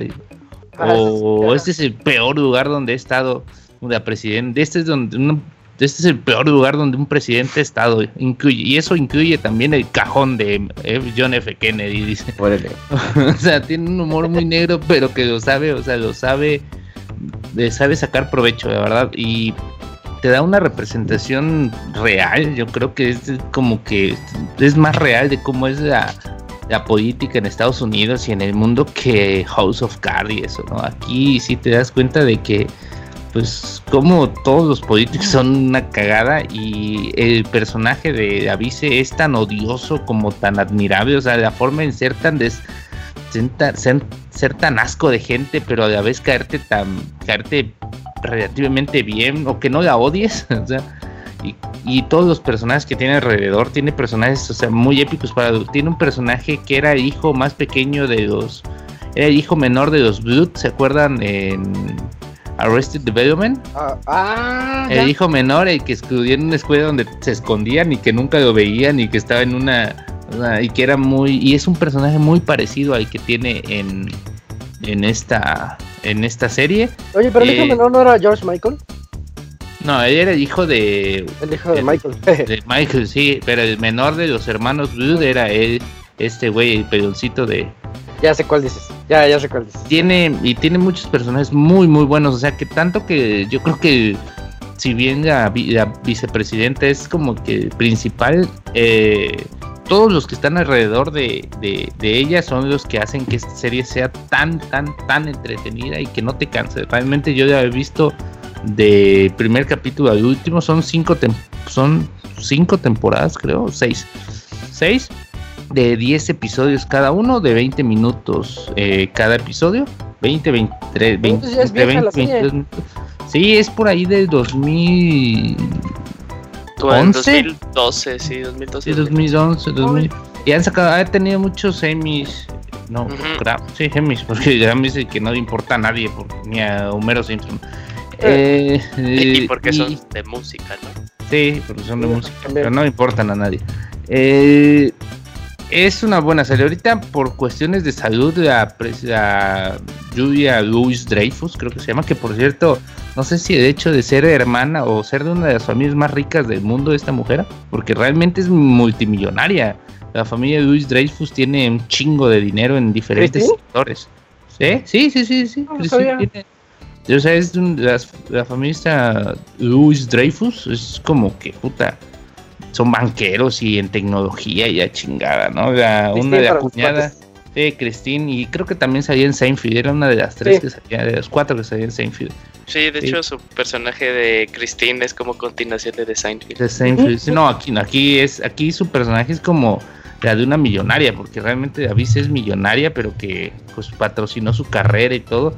Y la forma en ser tan mierda con las demás, con todos sus su personal, es lo que hace que sea tan, tan chingón esta serie. La neta, por cuestiones de salud, eh, se tuvo que cortar la serie porque tuvo un problemita y creo que le dio cáncer a Sí, esta. tuvo a- cáncer. pero creo que ya va a estar de regreso la serie. Así que si para el 2019 ya va a estar la sexta temporada, creo que sí es sexta. Y pues podrían echarse ¿no? las primeras cinco. yo en, un, en una tarde se miran pues la primera temporada, porque son, ¿qué? Son dos horas y media más o menos la primera temporada, así de corridito. No, como tres horas. como tres horas más o menos, así que eche, eche. En HBO Go, ahí está, todas. Ah, pues ahí está. Y después miran Westworld. Ah, pues Ah. está. Sí, de hecho ya me llamó la- más la atención la de New Christine. Que Sí, no- está muy buena. La neta está muy. El humor te va a gustar ese humor, güey. O sea, sí, es muy, estoy seguro muy- que sí. Muy Eh, negro, güey. Tú, Eugene, ¿qué nos traes? Mm, traigo como dos Muy rapidísimas a después, tiros en Ferguson. Después de que, de que el abogado hizo un camuy ahí contándonos todo lo de la historia. Ya, ya nos spoileó todo. Eh, sí, este, y ahorita que bueno que fue Hizo un la Camuy, reseña de hizo un. Julio. Sí, fue Ah, super, super racista racista ahí también. queriendo. ya Eh, cuéntanos, cuéntanos, Eugene.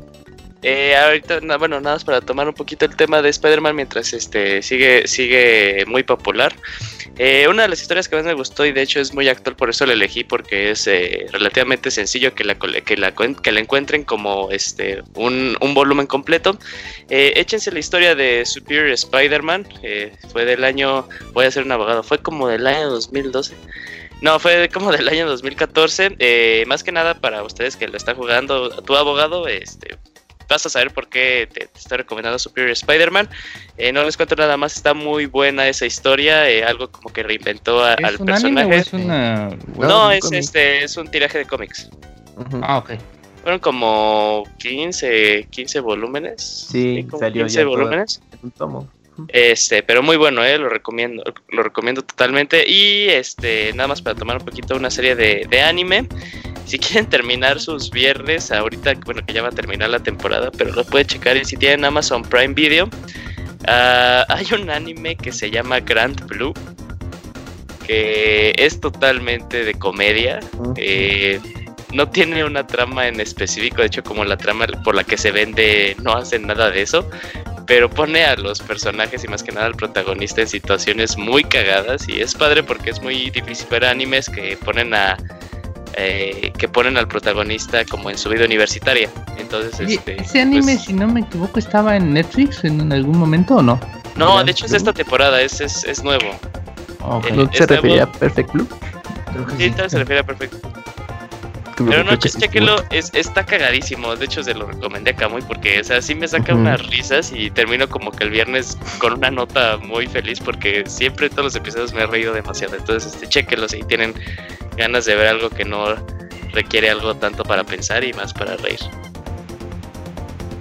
Excelente. Yo, yo les traigo nada más una reseña, una reseña, una recomendación de... eh, mm, es una app, es una página y es un eh, agregado de Chrome, de Google Chrome, que permite...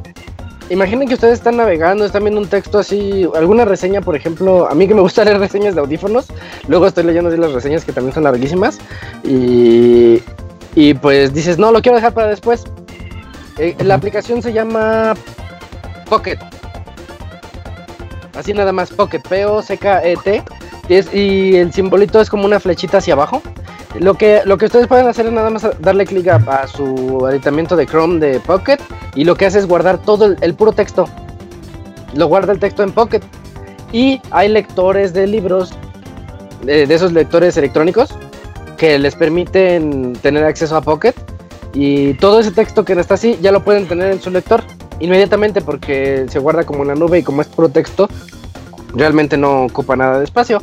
Y, y es muy cómodo, es muy cómodo leer los artículos así, porque luego estoy leyendo en cualquier lado, Metacritic, por ejemplo, eh, y, y ya, ya hay mucha publicidad ahí en medio, toda metidota. Mm, sí. Entonces tener una, una aplicación que te permita extraer puro texto y el texto que a ti te interesa, siento Sí, que vale muy la pena. práctico. Ujú. Pues Ah, ahí, bueno. nada más, revísenlo a to- todos aquellos que les llame la atención eso. Y pues ya casi se acaba este podcast, pero no vamos a terminarlo sin irnos antes a la sección de saludos. Manda tus saludos y comentarios a nuestro correo podcast.pixelania.com. Un saludo al Robocop, que ahorita me acordé de él. Ojalá esté muy bien. Él también anda en Detroit.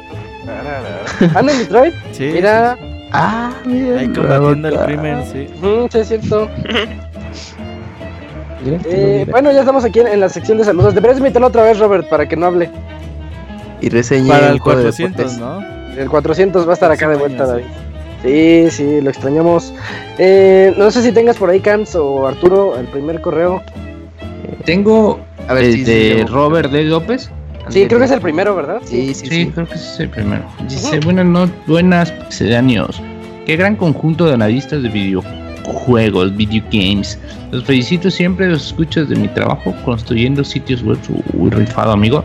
Una gran felicitación, admiración al producer, al tocayo Robert Pixelania, al Moy que le pone muchas ganas a sus reseñas. Y pues disfruto los podcasts de Martina, o sea, pasa atacando al Moy con sus chistes. Que de tanto querer ser chistoso cae mal.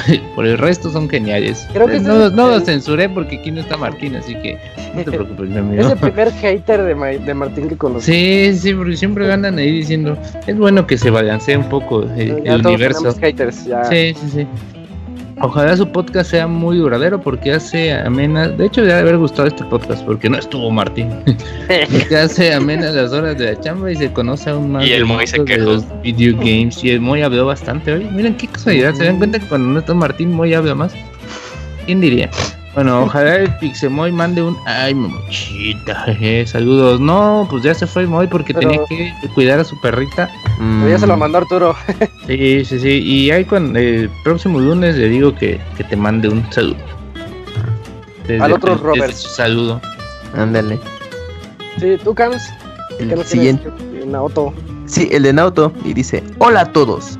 Hola, Pixie amigos. Aquí Hola. pasando a saludar y pidiendo algunos consejos y, opiniones de los profesionales, carita feliz.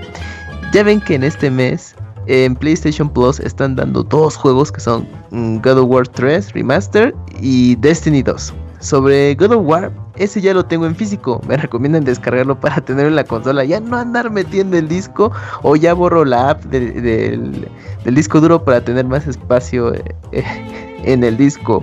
De hecho, ya me terminé el juego y lo platiné. No, pues ya para qué, ¿no? Pues Pues ya para que lo tiene, la neta. sí, ya, sí, ya lo Y, y además, pues aunque lo tenga Nunca es en suficiente God of War físico, aunque 3. lo ten- no, y aunque lo tenga en digital, digo, aunque lo tenga en físico, pues también tiene, este, ocupa espacio, ¿no? Ocupa un chingo de Sí, espacio. porque se instala el juego. Ya que lo desinstale todo y cuando quiero volver Ay. a jugar, que lo instale otra vez. Ahí, ahí les va la recomendación aquí. A ver. La meta recomendación. El que lo baje. Bueno, nada más que le dé ahí Ah. en la tienda que para que lo tenga. Ah, sí, sí, porque, que lo compre. porque- sí, que le dé como comprar y Mm. no le va a costar Es nada. añadir a biblioteca, creo que. Eso. sí. Porque, porque en el futuro, cuando él se le antoje de aquí a unos dos meses, tres meses o tal vez un año, él, él lo puede bajar de la store sin broncas. Sí. Igual Destiny 2, porque su pregunta va por ahí también. Pues también baja Destiny 2 y cuando a ti se te antoje, este. Bueno, Añade compra, biblioteca. compra Desti- añade Añade- Destiny 2, Y ya luego lo bajas. no quieres lo bajas y ya lo tienes. Y la otra recomendación que le iba a decir es este porque veo que quiere ahorrar espacio. Eh, ahorita el Play afortunadamente ya no tiene esa bronca de, de ahorrar o no ahorrar espacio. Cómprate cualquier memoria USB de, de 256. ¿Qué les gusta? ¿Cuánto costará? Una Ahorita 200 andan los. No, pues. No, no, güey, no. Sí, una, Ya de una un memoria de digo, de un 256 tera, que pero- gigas. Sí, no. No, megas, capo. De megas, megas. de, de Ah, megas. bueno, No, pues gigas sí están. Pues las USBs sí son cariñosas, ¿no? Que No, son las USB de duro. 256 son, son baratas. Sí. Están baratonas y, y ahí en una USB instálale varios juegos. Y, o sea, ya puedes instalar los juegos en, en discos duros externos y en USBs. Y no es Pues nada. andan en 1300 pesos, güey. Ah, Bueno, entonces 128, no importa. Que compre, no, que compre un disco duro este, Sí, por, por externo, ese, por ese dinero ya te compras el disco duro de un tera o hasta de dos. De un tera, güey. Este anda como en mil pesos. En mil pesos el Seagate de un terabyte. Y te que- sacas de broncas. mm, Sí, sí, sí. Y nada más lo conectas ahí y todo. Y queda al 100 o lo puedes intercambiar por el disco duro. Claro, es más pedo. Yo te recomiendo pues nada más ahí conectar. el externo, sí, es más Sí. sencillo. Muy bien. Mi otra duda es eh, sobre Destiny 2. No sé si descargarlo, ya que no soy muy fan de este tipo de juegos. Y lo digo porque hace como mes y medio en la PlayStation regalaron el juego de Call of Duty Black Ops 3. Y me dispuse a jugar la campaña y lo terminé. Y después lo borré porque no disfruté el juego. La Y siento que Destiny. fea. Fíjate. Y siento que Destiny es el mismo, del mismo género, pero con diferente tema, claro está.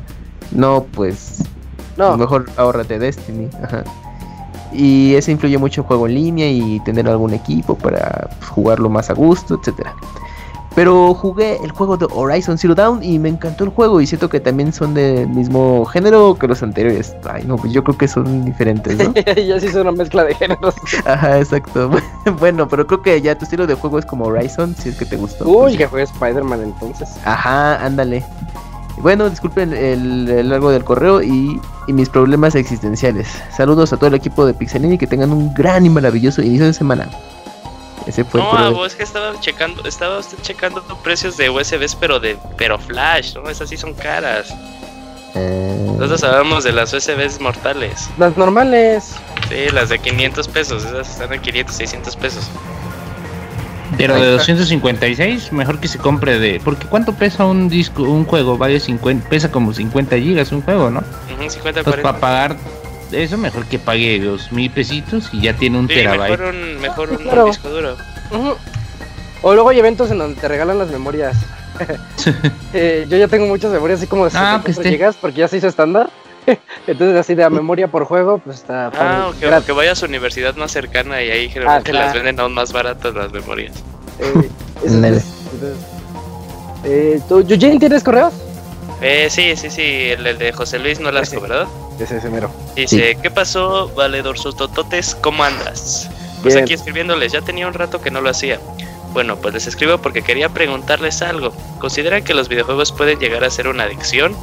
Lo pregunto porque recordando cuando era más chico, mi mamá cuando prendía el play me decía, ya vas a empezar con el vicio, o como decían las otras, ya vas a empezar con el Nintendo. Yo en ese momento no lo dimensionaba, pero haciendo de retrospectiva, honesta- honestamente sí dedicaba muchas horas a jugar y quizás podría considerar que sí llegó a ser una adicción. ¿Ustedes qué piensan? Que todo en exceso es malo. Ajá. Sí, Pero no, todo, es- todo, todo, sí, sí, todo aplica. Así veas, Oh. por ejemplo, si juegas 8 horas, da lo Ah, mismo que también Netflix. ves tele o Netflix. Ajá, todo en exceso es malo, como dice Julio. De hecho, a mí me, me preocupa mucho que digan, jugué ocho horas y se sientan mal por eso.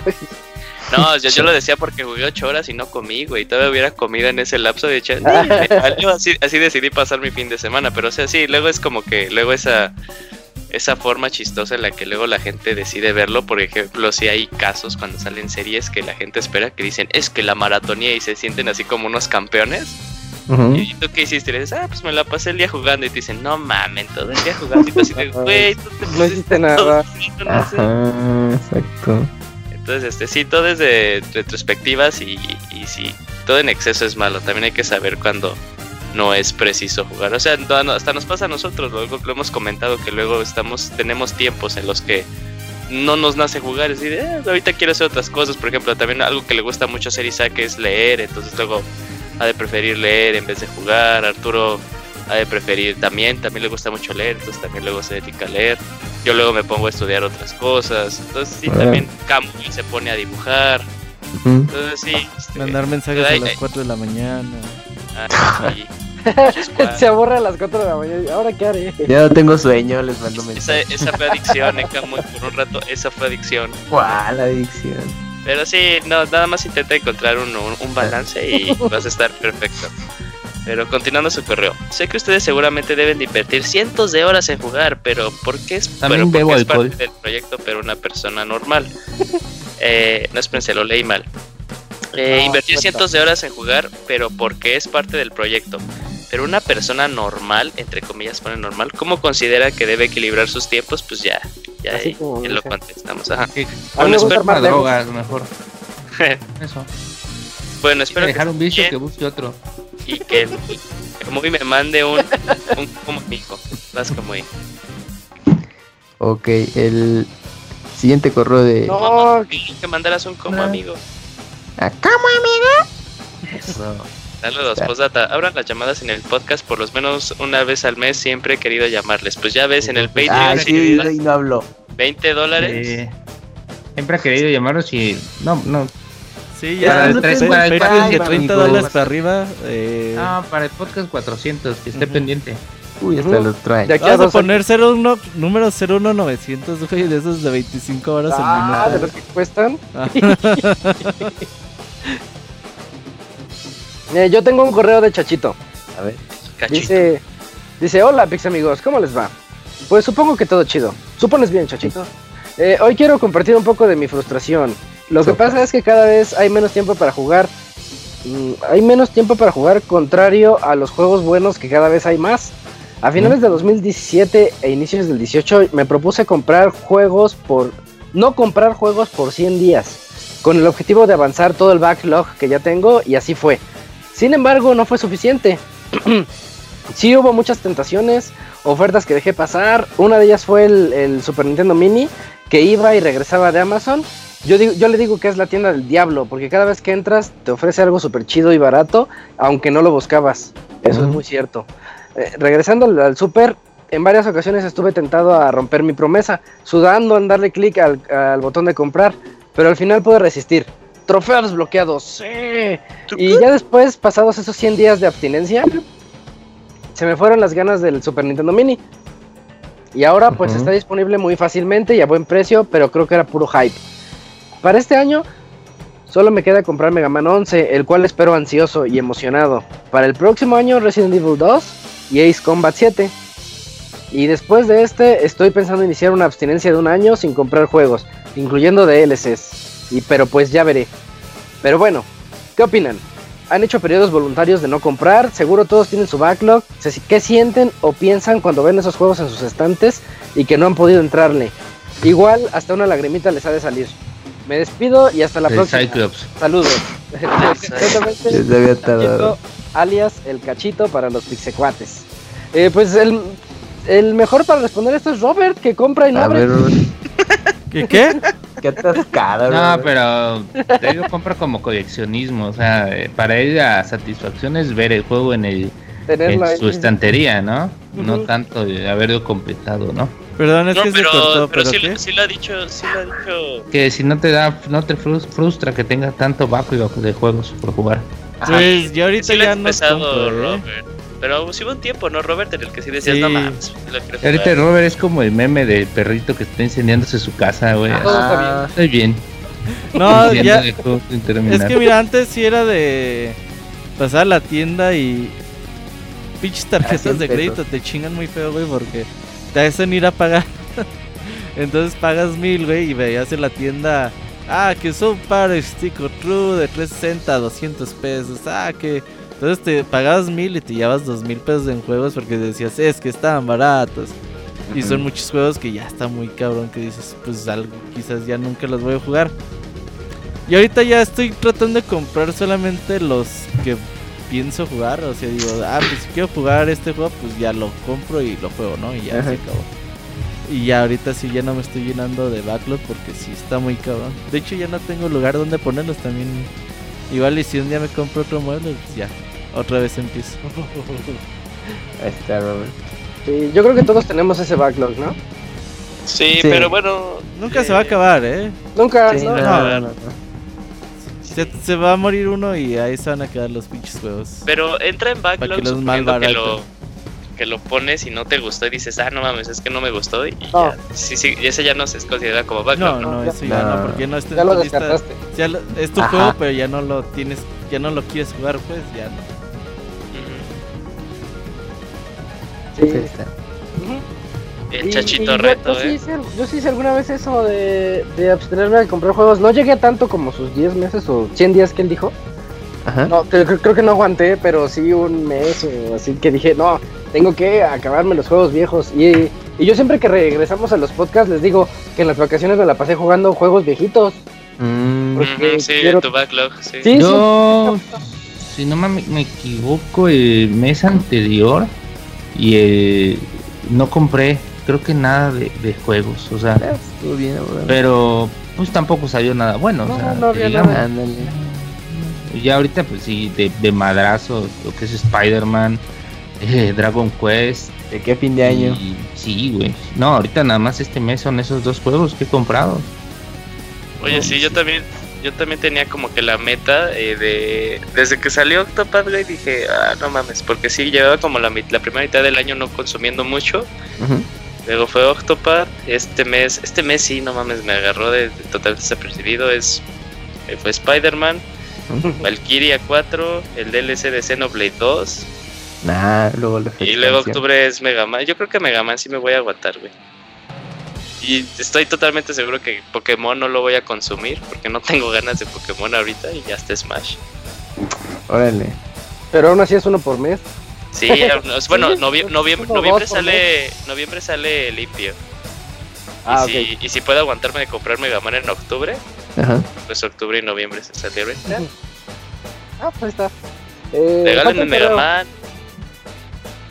No, Ah, pero es mi cumpleaños.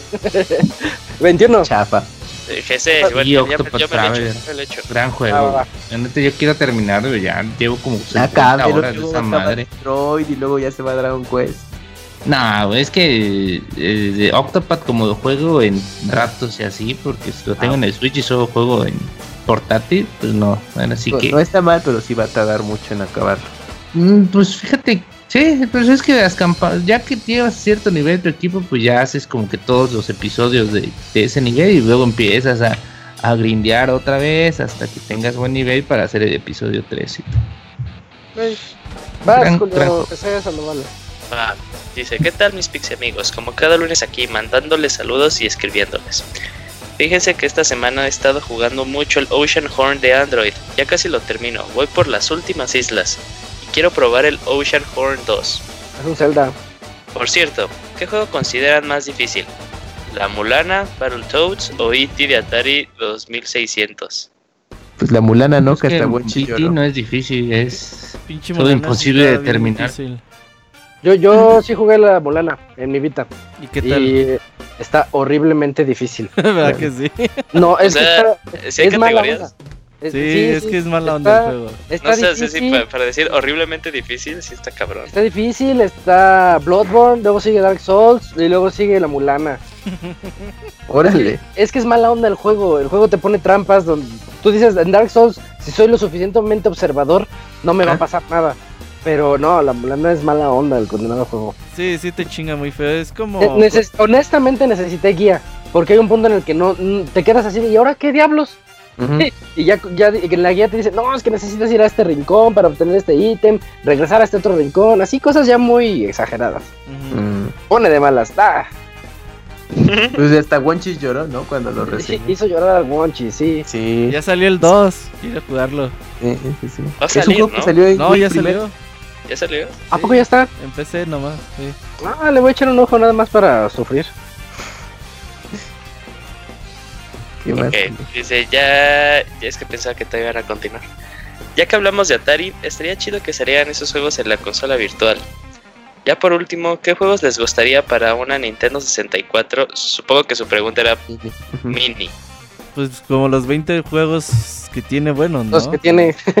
Los, La los que no se los de ve, los que no se ven feos cuando los vuelves Ah, a no, poner. los juegos de Nintendo 64 Todos. todos se ven feos. Todos ya se ven Hoy en día horribles. Sí, ya Fíjate que el único que al que sigo regresando es Mario 64 y más que nada porque su control sigue siendo muy bueno. Ah, bueno, Ah, no, sí. bueno, sí. Estaba hecho. Regalo en 10. Pero los juegos sí Ah, se no, ven nunca tuve el de feitos. 10, ¿eh? Ah, sí está chido, buena adaptación. Fue el Eh, la- la- que no la- jugaba nada. La bronca es el pad. ¿Cuál? El Eh, Mario 64 10. 6410. Ah, es que yo lo se, tengo.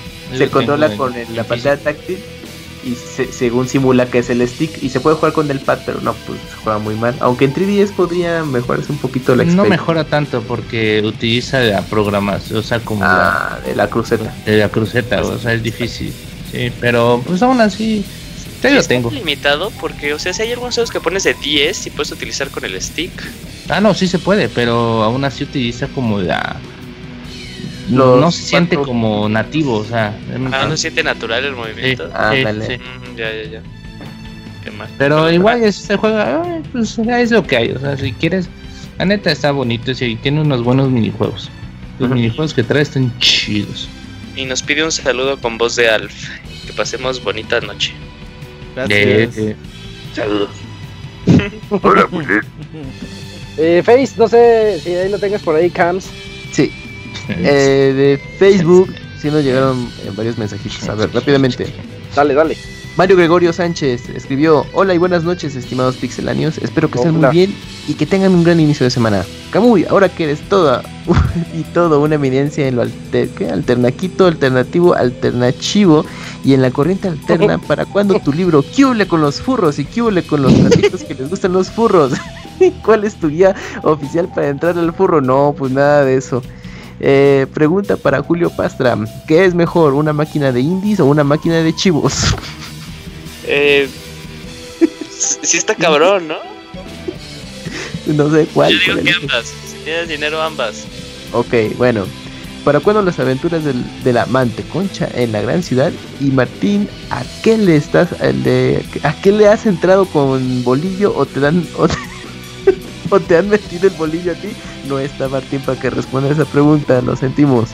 Eh, el abogado, hoy me vine en usted acordando si su mamá Marcela o si se llama Dora.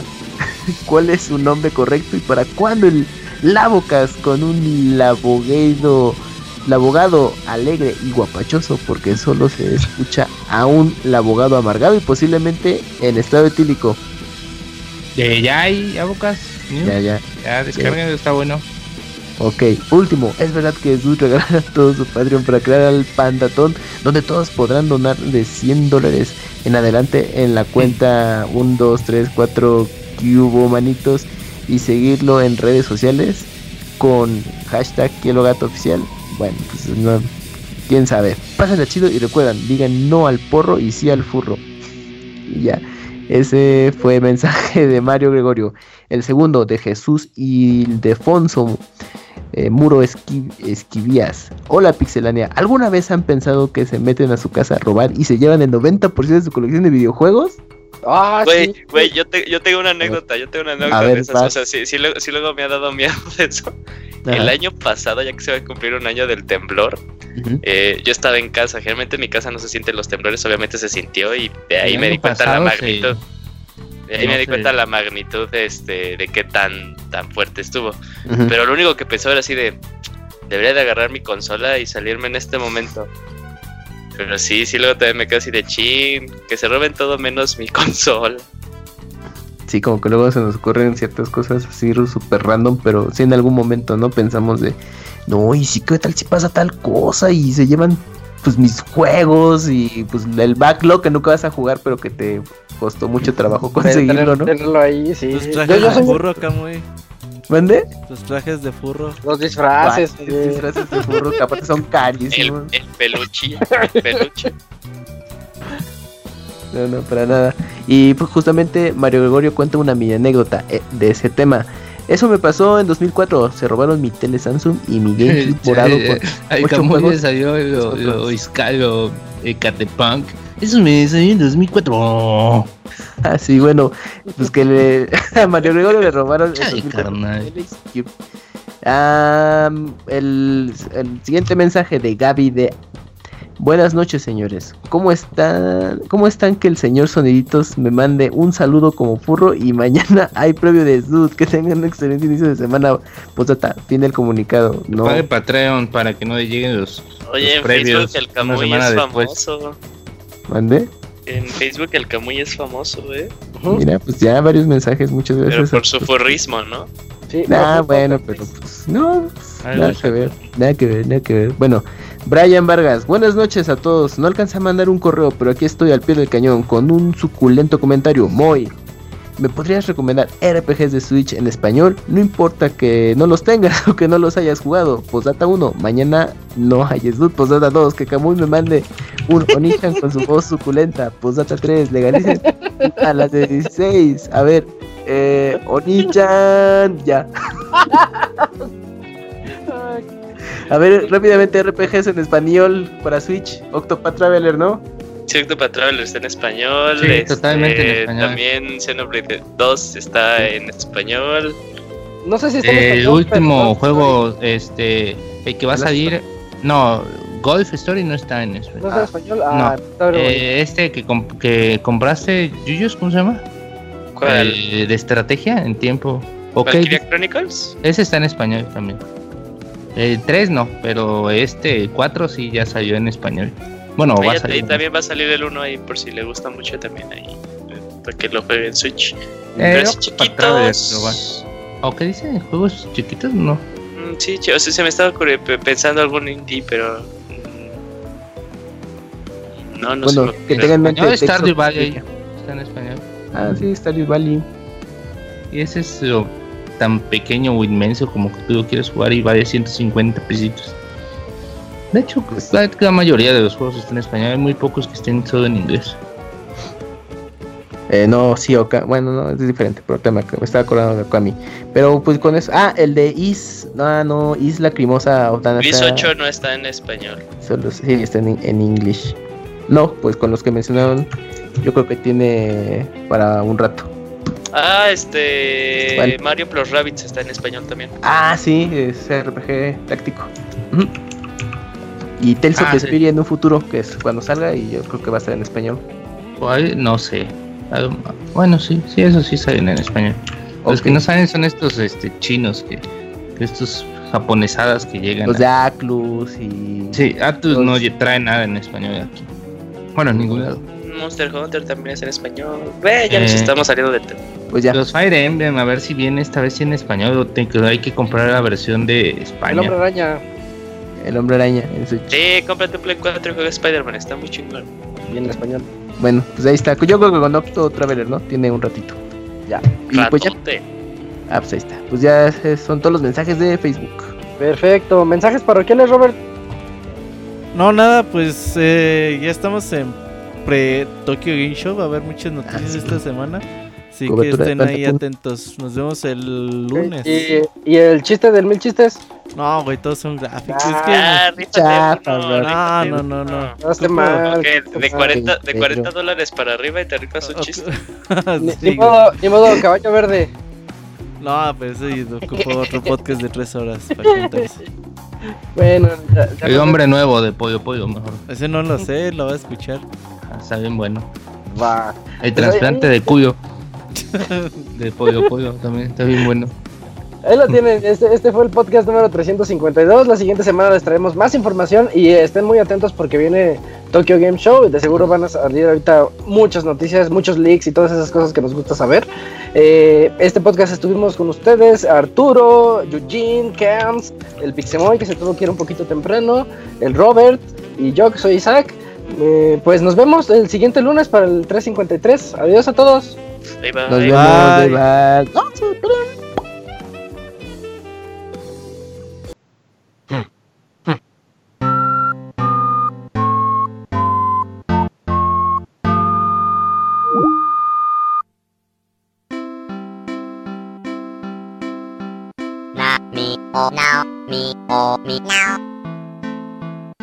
now now o na mi o o mi mi o mi mi o mi que mi na na mi o now mi o mi now o na mi o o mi mi o mi mi o mi que na que o mi mi o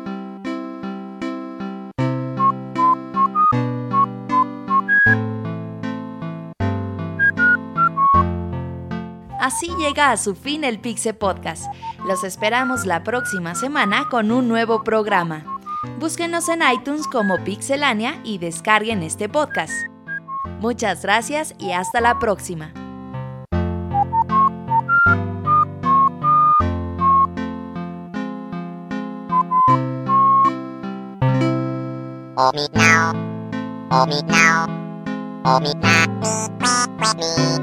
now, mi now, o mi na mi que que mi que now que.